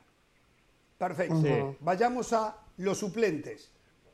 Iñaki Peña, Sergi Roberto, Piqué, Christensen Valde. ¿Está bien? Bueno, y a Bellerín. Ah, y está Bellerín. Perfecto, está Bellerín. Perfecto, Bellerín en lugar de Sergio Busquets. Perdón, de Sergi Roberto. De Sergi Roberto. En el medio, Frenkie de Jong, que si es. Sí. Y deme otro volante. Gaby, que sí, a, ver, Pjanic. No. Sí, a Pedri, a Pedri y a Gaby ya los puse. Pjanic. Pjanic. Okay, Pjanic. Pjanic. Pjanic, Frenkie de Jong y que sí. Arriba, arriba. Pedri, Ansu Busquets, Fati, Gaby. Ansu Fati, Memphis Depay y Ferran Torres. No, no, es una Sí, cosa no, por ahí. Memphis no sé. Depay, exacto. Sí. Es, es una cosa de locos. No tiene excusas Xavi para no pelear por la Liga ni que hablar, pero por la Champions también. Está obligado a pelear por la Champions. ¿Lo va a lograr? No lo Hay que ganar la copita y la liga, mínimo.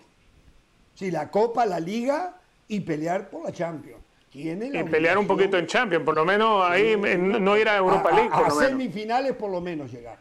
A semifinales por lo No, menos. con no ir a Por- Europa League yo creo que ya está bien. Mire, acá me están haciendo llegar Paris Saint Germain. Titular y suplentes. Donnarumma, Sergio Ramos, Marquinho, Kimpembe. Berratti, eh, Vitiña. Ashraf, Hakim, carrilero por derecha, por izquierda Nuno Méndez. Messi, Neymar, Mbappé. Suplentes, suplentes. Keylor Nava, Tiene Diallo y Viciabú. Sergio Rico, no lo el otro arquero conozco. suplente. No lo conozco. Eh, Renato Sánchez. Acá me dicen Fabián Ruiz, pero no llegó Fabián Ruiz, ¿no? Sí, sí, llegó, no llegó. sí, llegó. Ah, llegó. Sí, Bueno. llegó. Renato Sí. Sánchez, Fabián Ruiz. Por derecha, Teddy Aló. Por izquierda, Juan Bernat.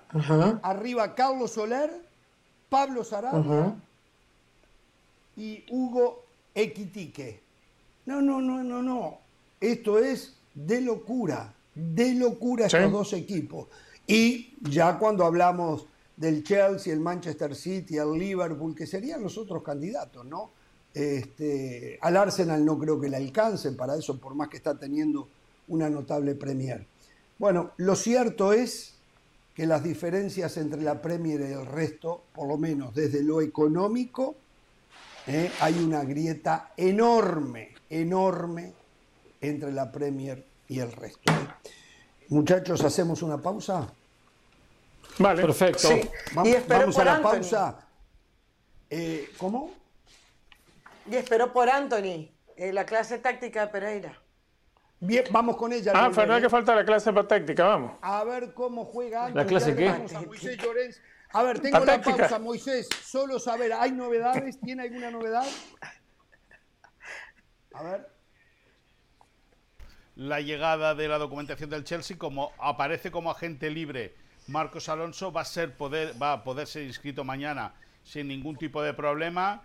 Y eh, Raúl de Tomás finalmente no ha sido inscrito en el Rayo Vallecano. Nos lo dijo se va a quedar en el español. Ahí va a haber un lío importante. ¿Cómo quedó lo de Pausa, Aubameyang? volvemos. No, se ha ido al Chelsea. Chao, adiós. Sí.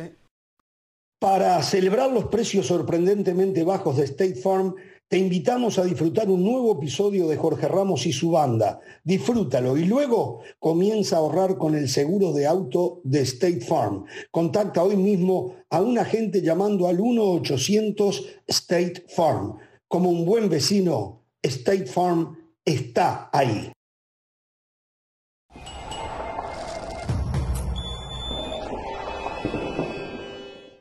Seguimos en Jorge Ramos y su banda. Recuerden que ESPN Plus tiene todo lo mejor del mundo del deporte. Vamos ahora con otros deportes, con Sebastián Martínez Christensen que nos trae todas las novedades. Adelante, Seba.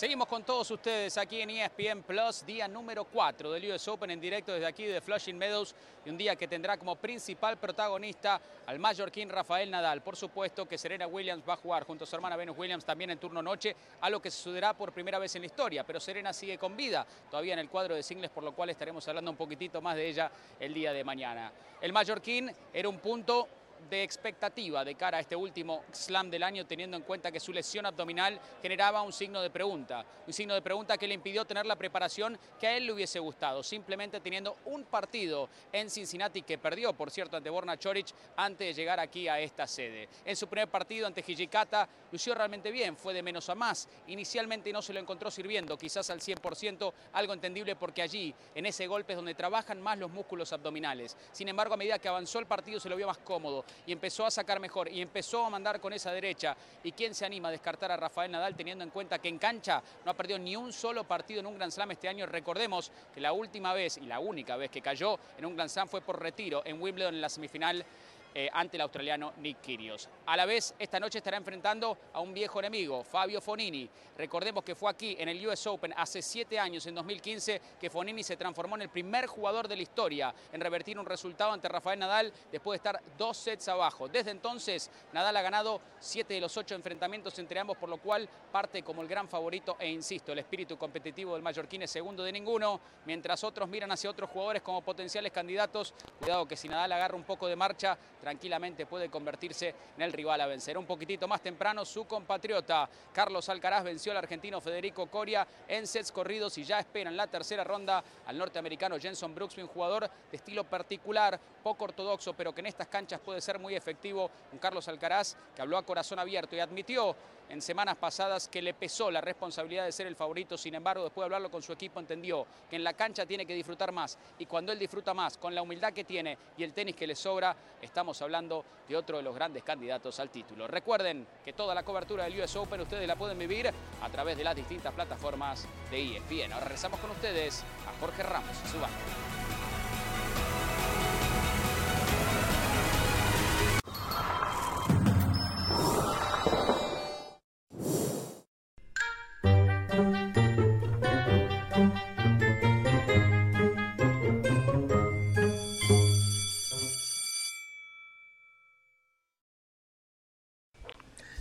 Señoras y señores, sí, se vino el momento de la clase táctica del señor Pereira. Vamos a ver si tenemos tiempo para la clase del mate también. Si no, la clase del mate la podemos dejar para mañana. ¿eh?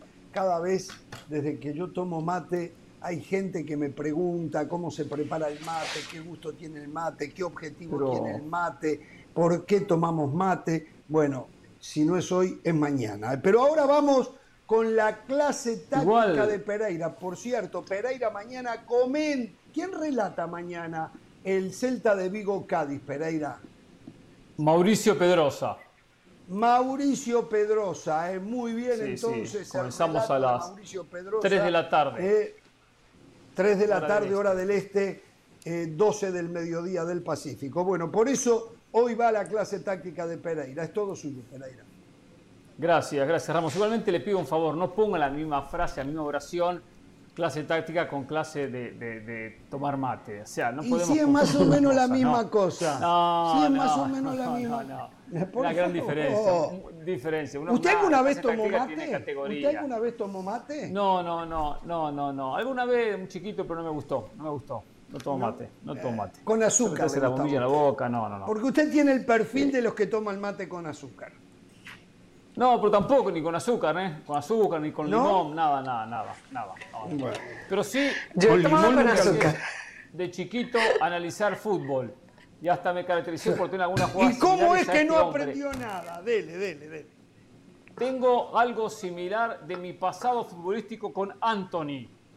Sí, algo similar a lo que encontré de Anthony. Encontré cosas muy buenas de Anthony. Encontré de todo, ¿eh? ¿Usted jugaba con Anthony? Va a encontrar lo que va a decir, este se parece a Anthony. Y tiene condiciones técnicas muy buenas. Veamos Anthony, nuevo futbolista del Manchester United. Vale 100 millones de euros. Mucho dinero, ¿eh? Demasiado dinero. Tiene 22 años jugaba en el Ajax, primero en el Sao Paulo, transferido al conjunto inglés. Comenzamos a correr el primer video que preparamos de la nueva estrella del conjunto, por, del conjunto inglés. Acá está Anthony. Primero, ¿dónde se mueve? Se mueve por las bandas, por derecha o por izquierda, por ambas bandas. Es zurdo, acá lo vemos por ejemplo recostado por derecha, eh, con el zurdazo, con su mejor pierna, para meter el centro. Acá lo vemos por ejemplo recostado por la banda opuesta, por izquierda, también usando la pierna zurda y con la pierna zurda mete el centro. Algo muy típico en él, el centro sobre el área, una de las especialidades que tiene el futbolista brasileño. Acá lo vemos, fíjense esta jugada, tiene muy buen control de pelota, centro más cerrado, eh, que casi termina, esto es un partido con la selección brasileña. Condiciones en el 1 a 1 tiene para romper, para desequilibrar. Acá vemos, por ejemplo, controlando, el enganche para, para adentro y después el centro para un cabezazo en el, su equipo, en el Ajax, su ex equipo, una jugada de brasileño. Otra, en el 1 a 1, centro parecido, también al primer palo, el segundo al, al segundo palo.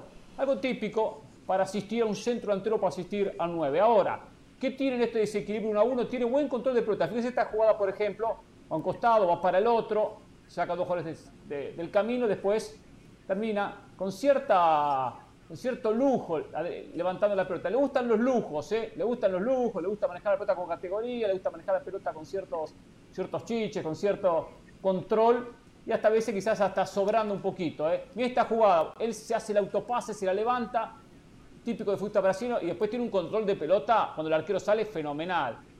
Claro, después habrá que ver otros aspectos, también la regularidad.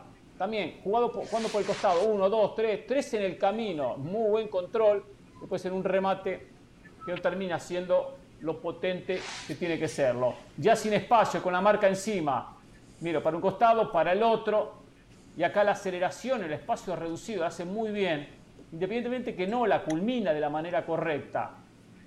Seguimos viendo Anthony, la nueva figura del Manchester United. Tiene buena pegada, especialmente por supuesto cuando está de derecha hacia el medio, cuando queda perfilado para pegarle con su mejor pierna que es, como decíamos al comienzo, la pierna zurda. Hizo unos 18 goles en el conjunto del Ajax. Acá engancha hacia el medio y después mete el zurdazo fuerte, potente.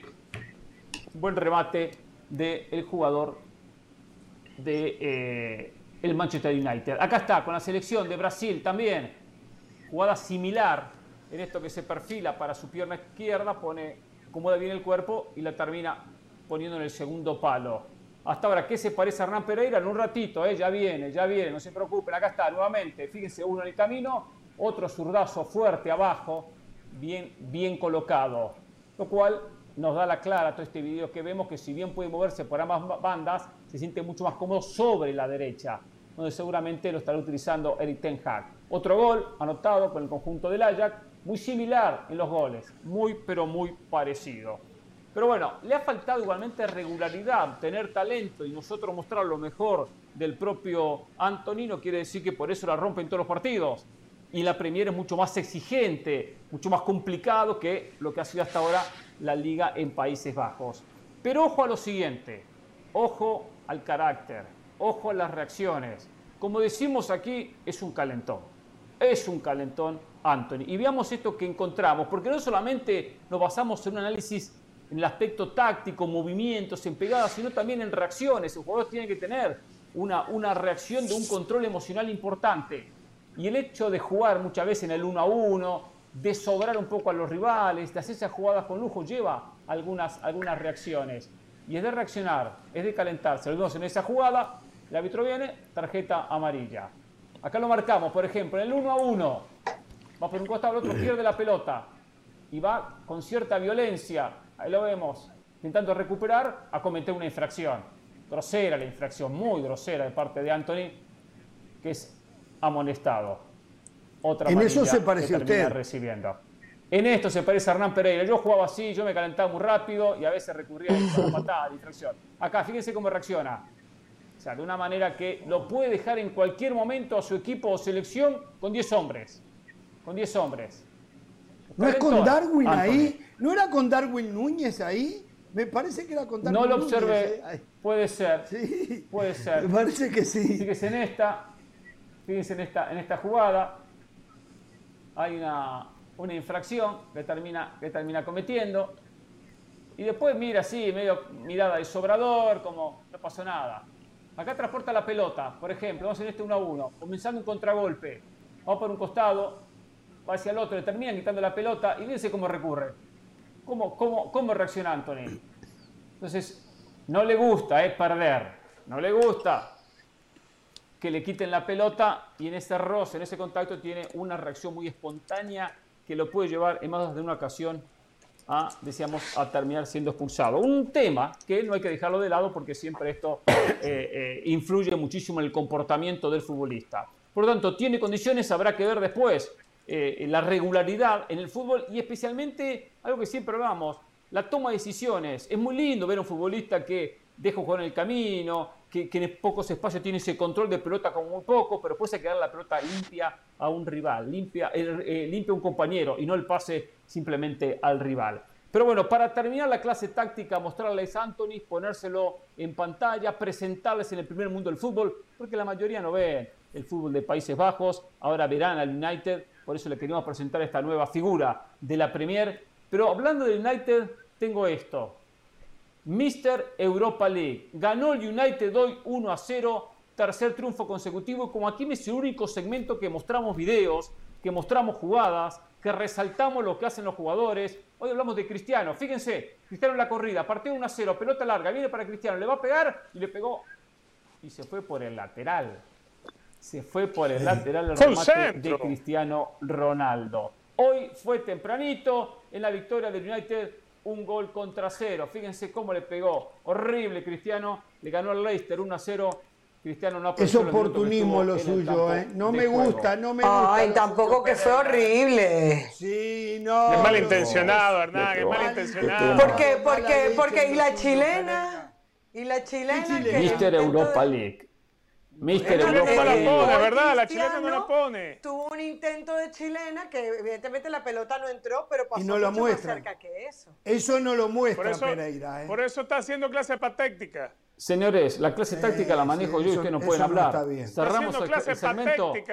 no, cerramos el segmento. Ahora hubiésemos ido primero con la clase de mate, vale. Y después opinan. Acá estuvo la clase táctica con Anthony y una estrellita para Cristiano.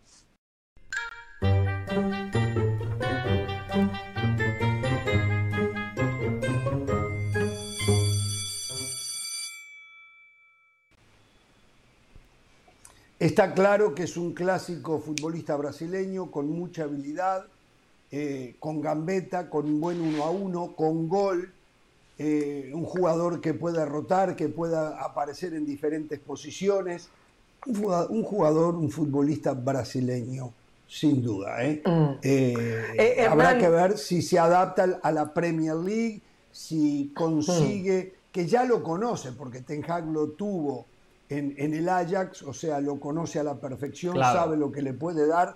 Es de suponer, es de suponer que va a tener un rendimiento óptimo. ¿Cuál es la parte negativa?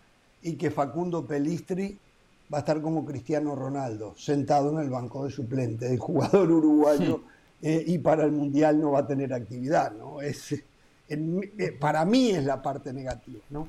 ¿Qué decía, Caro? Sí. Bueno, que justamente que qué bueno que trajo esa clase táctica porque yo creo que a todos nos llamó la atención que pagaran tanto por un jugador. Y yo había buscado información al respecto y dentro de los artículos buenos que encontré es uno de Diego Torres del diario El País, un, artículo registrado. Y contaba algunas cosas como por ejemplo que Dani Alves eh, lo había recomendado al Barcelona, que cuando estuvo conversando con Laporta, conversó con él y le dijo que entre Rafinha y mm, Anthony Mateus le recomendaba a Anthony, porque le decía, Rafinha es un muy buen jugador, pero Anthony no tiene eh, techo. Hablaban del juego combinativo, que, que Tite ha dicho que le gusta mucho el juego combinativo, porque a pesar de que tiene gambeta y todo esto que tú mostrabas, decían que hay veces que, eh, eh, aunque tienda a, a ser un poquito egoísta, sí es verdad que da mucho pase y que en esos regates lo suele ganar la mayoría. De hecho, había un numerito con respecto a Vinicius y en regates, digamos, en donde logra desbordar a su adversario, el porcentaje de él es mayor al del mismo Vinicius. Parece que levanta más la cabeza que Vinicius y es capaz de hacer. Destacaban también, por ejemplo, que él fue capaz de hacer de Haller, el, que fue eh, champion goleador de la, de la Champions. Dicen que Haller no es la gran cosa, pero que Anthony... Perdón, Haller, que era el centro delantero del Ajax que pasó del Ajax. A, sí. a un equipo alemán, aquí fue al Dortmund. Sí, sí, oh. sí. Está enfermo, pobre, le descubrieron cáncer, ¿no? Sí, sí, correcto. Sí, le, recordemos que eh, cáncer en los testículos puede ser. Testicular, creo, testicular. Sí, sí, sí, sí, recuerdo.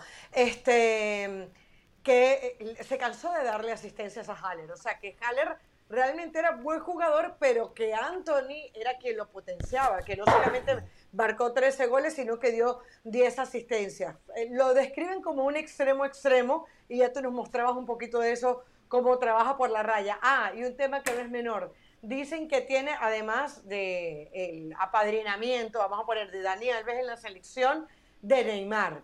Dice que Neymar ha sido de los que lo ha cobijado, porque Neymar en este momento en la selección brasileña goza de privilegios, es un niño consentido todo el, desde hace mucho tiempo, y Neymar le ha puesto la sábana de, la protección. Así que bueno, 95 le pregunto, millones debe tener. Le pregunto a Moisés Llorens, eh, me dicen que Dani Alves le recomendó al Barcelona a Anthony en lugar de Rafinha. ¿Sabe algo de eso?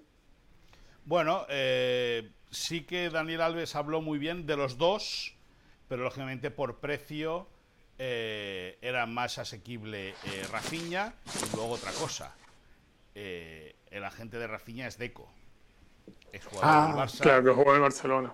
Amigo personal de Joan Laporta y. Hmm. Y ya está.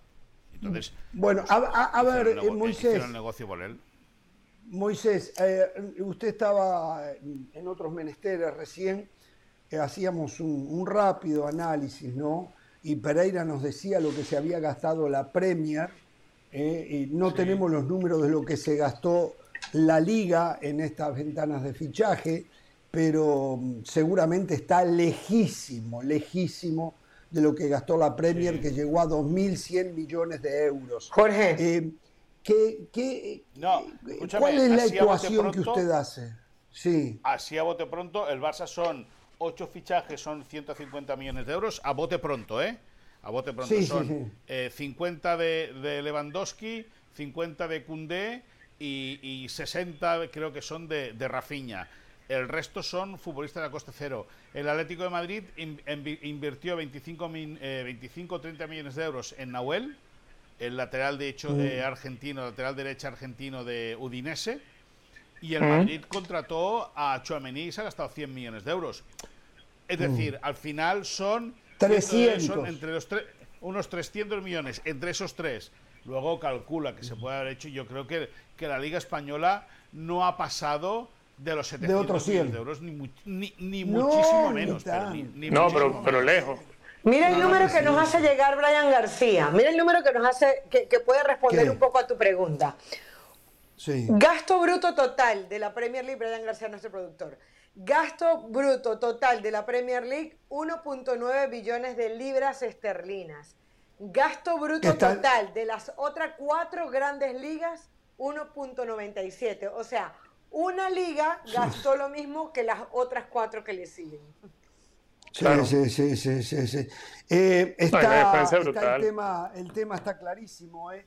es cuestión de tiempo, pero algo tiene que pasar porque esta situación se, se hace insostenible para el fútbol europeo.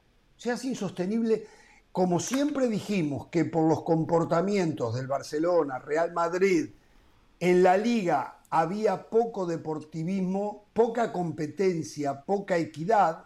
Bueno, ahora pasa de la Premier con el resto de las ligas y hay una Champions de por medio.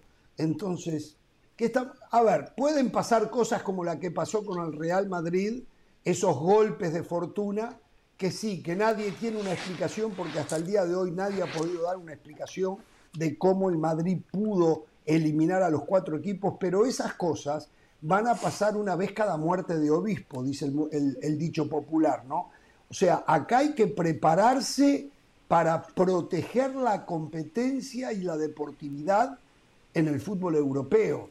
Y de la manera que esto va, va a haber muy poca, muy poca. Puede ser que por los próximos 4, 5, 6 años la haya todavía, pero después si esto sigue en este camino, yo creo que no, pero escúchame, ni gracia va a Una cosa, Jorge, una cosa, Jorge, antes de retirarme, porque ahora sí que tengo que, preparar otra, otra participación. El día que el Rayo viene al Camp Nou la primera jornada de Liga y, le, y empata cero contra el Barça, una de las preguntas que le pude hacer a Andoni Iraola en, en, la, en la flash interview post partido fue si él creía que ante la incapacidad de los clubes en poder invertir en jugadores, cuál es si el hecho de que los bloques de futbolistas, los equipos ya hechos, los bloques ya formados, eh, que llevaban mucho tiempo jugando, si eso le daba ventaja ante los que eh, eh, habían incorporado jugadores y tenían que acabar de formar un grupo, por ejemplo, como es el español, ¿no? que, aquí, que ha echado a 15 tipos y ha firmado a 4 o 5 y ahora tiene que hacer un bloque, el entrenador tiene que hacer un bloque. Y en parte Barcelona también. Exacto, exacto. Y si eso es una ventaja, ¿no? Entonces me decía que sí. Que, o sea, claro, pero depende del nivel de esos jugadores con los que vayas a hacer el bloque. Sí, pero escúchame una cosa, pero ¿sabes qué pasa, Richard? Tienes toda la razón. Pero ¿sabes qué pasa? Que el Rayo Vallecano subió hace tiempo, de, subió hace dos o tres años de segunda división, de segunda división, y se ha mantenido en primera con ese bloque. Y ese bloque sigue dando guerra. Y ahora ese bloque es muy homogéneo, muy compacto. ¿Que el entrenador quiere refuerzos? Sí, evidentemente que quiere refuerzos. Pero ante la incapacidad para poder firmar, hay equipos pero que no le va a dar para yo creo que la solución debería ser otro lado. No le va a dar para competir con Real Madrid y Barcelona, y mucho menos competir. No, no, eh, claro, La solución tiene que ser que la repartición del dinero en la liga sea más equitativo y que no se lo lleven todo Real Madrid y Barcelona. Esa es la solución para que los equipos chicos puedan obligar a hacer un, campeonato un poco más, más peleado. Y no sí, y equitativo. También, te voy a decir una cosa. una cosa pero también te voy a decir una cosa, Richard. También los clubes deberían trabajar mejor las canteras. Porque en tiempo de imposibilidad económica echar mano de lo que hay abajo. Ahora. Pero si no tienes dinero, o sea, igual si no tienes dinero, no tienes recursos, no vas a producir la misma cantidad de talento que puedan producir Barcelona y Real Madrid. No, no, no. Si no tienes el mismo dinero para trabajar las canteras también. O sea, la ausencia de dinero, de riqueza, afecta todo, no solamente la azotea, afecta todo el edificio. Totalmente, totalmente. Señores, les tengo que dejar. Gracias por Un abrazo. Eh, notable trabajo. Gracias. Eh, notable trabajo. Muchas gracias. gracias. Muchas gracias. Señoras abrazo. entonces, Cuídense, adiós. Esperemos que la gente haya quedado conforme con la cobertura que dimos a esta última ventana eh, de transferencia, este último día de la ventana de transferencias. no quisiera Una cosa, ¿no? Sí, lo escucho. No, lo que hablamos decían de Barcelona, el Real Madrid, el tema de contrataciones y lo que mueve la Premier, el dinero que mueve la Premier. Eh, van a tener que ser muy inteligentes, Barcelona, el Real Madrid y aquí en más en el manejo de sus finanzas para poder competir. Independientemente de que todavía tengan dinero, lo que tienen, que empezar a manejarse muy bien. Es decir, hoy se puede conseguir jugadores a través de el pase libre, que no cuesta un centavo, no cuesta nada, cuando termina un contrato. O se pueden comprar jugadores en Sudamérica por menores valores pensando en un crecimiento y a futuro. Tiene que empezar a buscar esos caminos. También lo que decía un poco Richard, que no lo veo tanto con Barcelona y con Real Madrid, menos con Real Madrid, que es la buena formación de jugadores. No es un camino que han utilizado, un poco el Barcelona, pero tampoco demasiado. A lo mejor tienen que cambiar. a lo mejor tienen que cambiar. A esos caminos va a ser muy complicado, va a ser muy complicado. y empezar a vender bien. La fórmula Casemiro, repetirla y comprar bien. Si no, va a ser en Europa les va a costar, les va a costar competir. La diferencia que tienen ellos con el resto de equipos españoles la van a tener los equipos de Inglaterra con ellos. Real Madrid y Barcelona. Exacto. Exacto. Totalmente.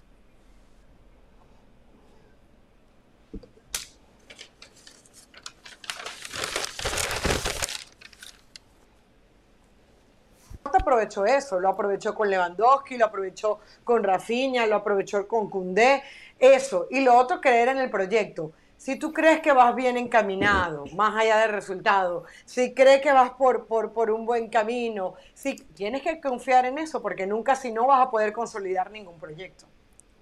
¿Sabe una cosa? Lo que decía Pereira, hoy el Real Madrid y el Barcelona tienen que ir ya a Sudamérica y a África a buscar esos jovencitos para después terminar la formación ya porque lo que pasa es que usted no puede ir a comprar a un futbolista Sudamérica, traerlo y pretender que tenga un nivel Real Madrid o Barcelona en lo inmediato, porque las competencias en Sudamérica, exceptuando la brasileña, están sumamente debilitadas, porque los mejores jugadores se han estado yendo. Entonces, usted ahora tiene que hacer un proceso, jugador 18, 19 años, comprarlo ya y no esperar resultado inmediato. De repente a alguno se lo da. Eh, tienen que preparar ya a partir de ahora eh, lo que va a pasar dentro de cuatro años, cinco años. O sea, ellos tienen que ser de Ajax, de Porto, de Benfica. Correctamente. Exactamente. Correctamente. Y cuando son famosos se los venden, claro. o, sea, intentar esas inversiones en Sudamérica. Debe ser, siempre va a ser más económico tener una estructura de canteras en cualquier país de Sudamérica que lo que te cuesta en España. O es como, como sucede con los equipos de la liga neerlandesa que tienen sus academias en África. Es muy económico tener una academia en África, mucho más económico que tenerla eh, en Ámsterdam o en Feyenoord, en cualquiera de las ciudades importantes de, del, reino de los Países Bajos. Entonces, hacia allá también podrían estar apuntando el Madrid y Barcelona en un futuro. Bueno, en vez de hacer esta inversión en España, hazla en las canteras que puedas tener en Sudamérica. Sería mucho más económico. Les cambió. Jorge, no hablamos nada de las semifinales. Perdón, no hablamos, no hablamos nada de las semifinales de la Copa Libertadores. Ayer vi este es otro tema que está pasando en Sudamérica. La Uy, pobre Vélez. Brasil y el resto. ¿eh? Ayer veía yo el plantel del Flamengo que de visitante le hizo cuatro a Vélez y le dio un paseo. Y la verdad, que, eh, la verdad que es de agarrarse la cabeza. Es, es una diferencia abismal. También allí yo no sé cómo se va a arreglar este tema entre los brasileños, que de por sí tiene cracks y después se traen a los cracks que se aburrieron de ganar plata en Europa y vuelven a jugar a Brasil, que todavía le siguen pagando 5 o 6 millones de dólares anuales, siguen ganando plata en su hábitat con el resto de los países. Y quiero un destaque para Independiente del Valle. Yo no sé qué hace el equipo ecuatoriano en la Sudamericana. Ya arrancó ayer ganándola el Melgar 3 a 0 y siempre está allí peleándola Ahora tiene un técnico argentino de 37 años, un nuevo Larcamón. Eh, ¿Cómo trabaja Independiente? Y es la base de la selección actual de Ecuador y de las futuras selecciones. Sí, señor. ¿eh? Eh, Aparte un equipo que hace, hace años se metió en Sudamérica compitiendo en Sudamericano, en Libertadores y ha tenido una constancia con muchos campeonatos. La instancia anterior fue fácil porque eliminó al Deportivo Táchira pero bueno. Sí, pero ya va. fácil, fácil como ganaron ayer. Espera, tampoco es que. Bueno, viene mañana Richard. Mira que Táchira eliminó a Santos, ¿eh? No, mañana, mañana, mañana no, mañana, mañana me tomo el día. Muy bien. Qué va, este tipo trabaja un día por semana. Así. Y ya tuve bastante hoy con la clase patética y todo eso, Jorge. Pereira, usted va a llegar un poco tarde porque mañana usted tiene el partidazo en ESPN Plus. La jornada, no sé si en ESPN Deportes también el Celta de Vigo frente al Cádiz con Mauricio Pedrosa narrando y usted comentando. Caro, ¿usted tiene algo este fin de semana en fútbol para comentar? Este fin de semana no, este fin de semana por ahora descanso.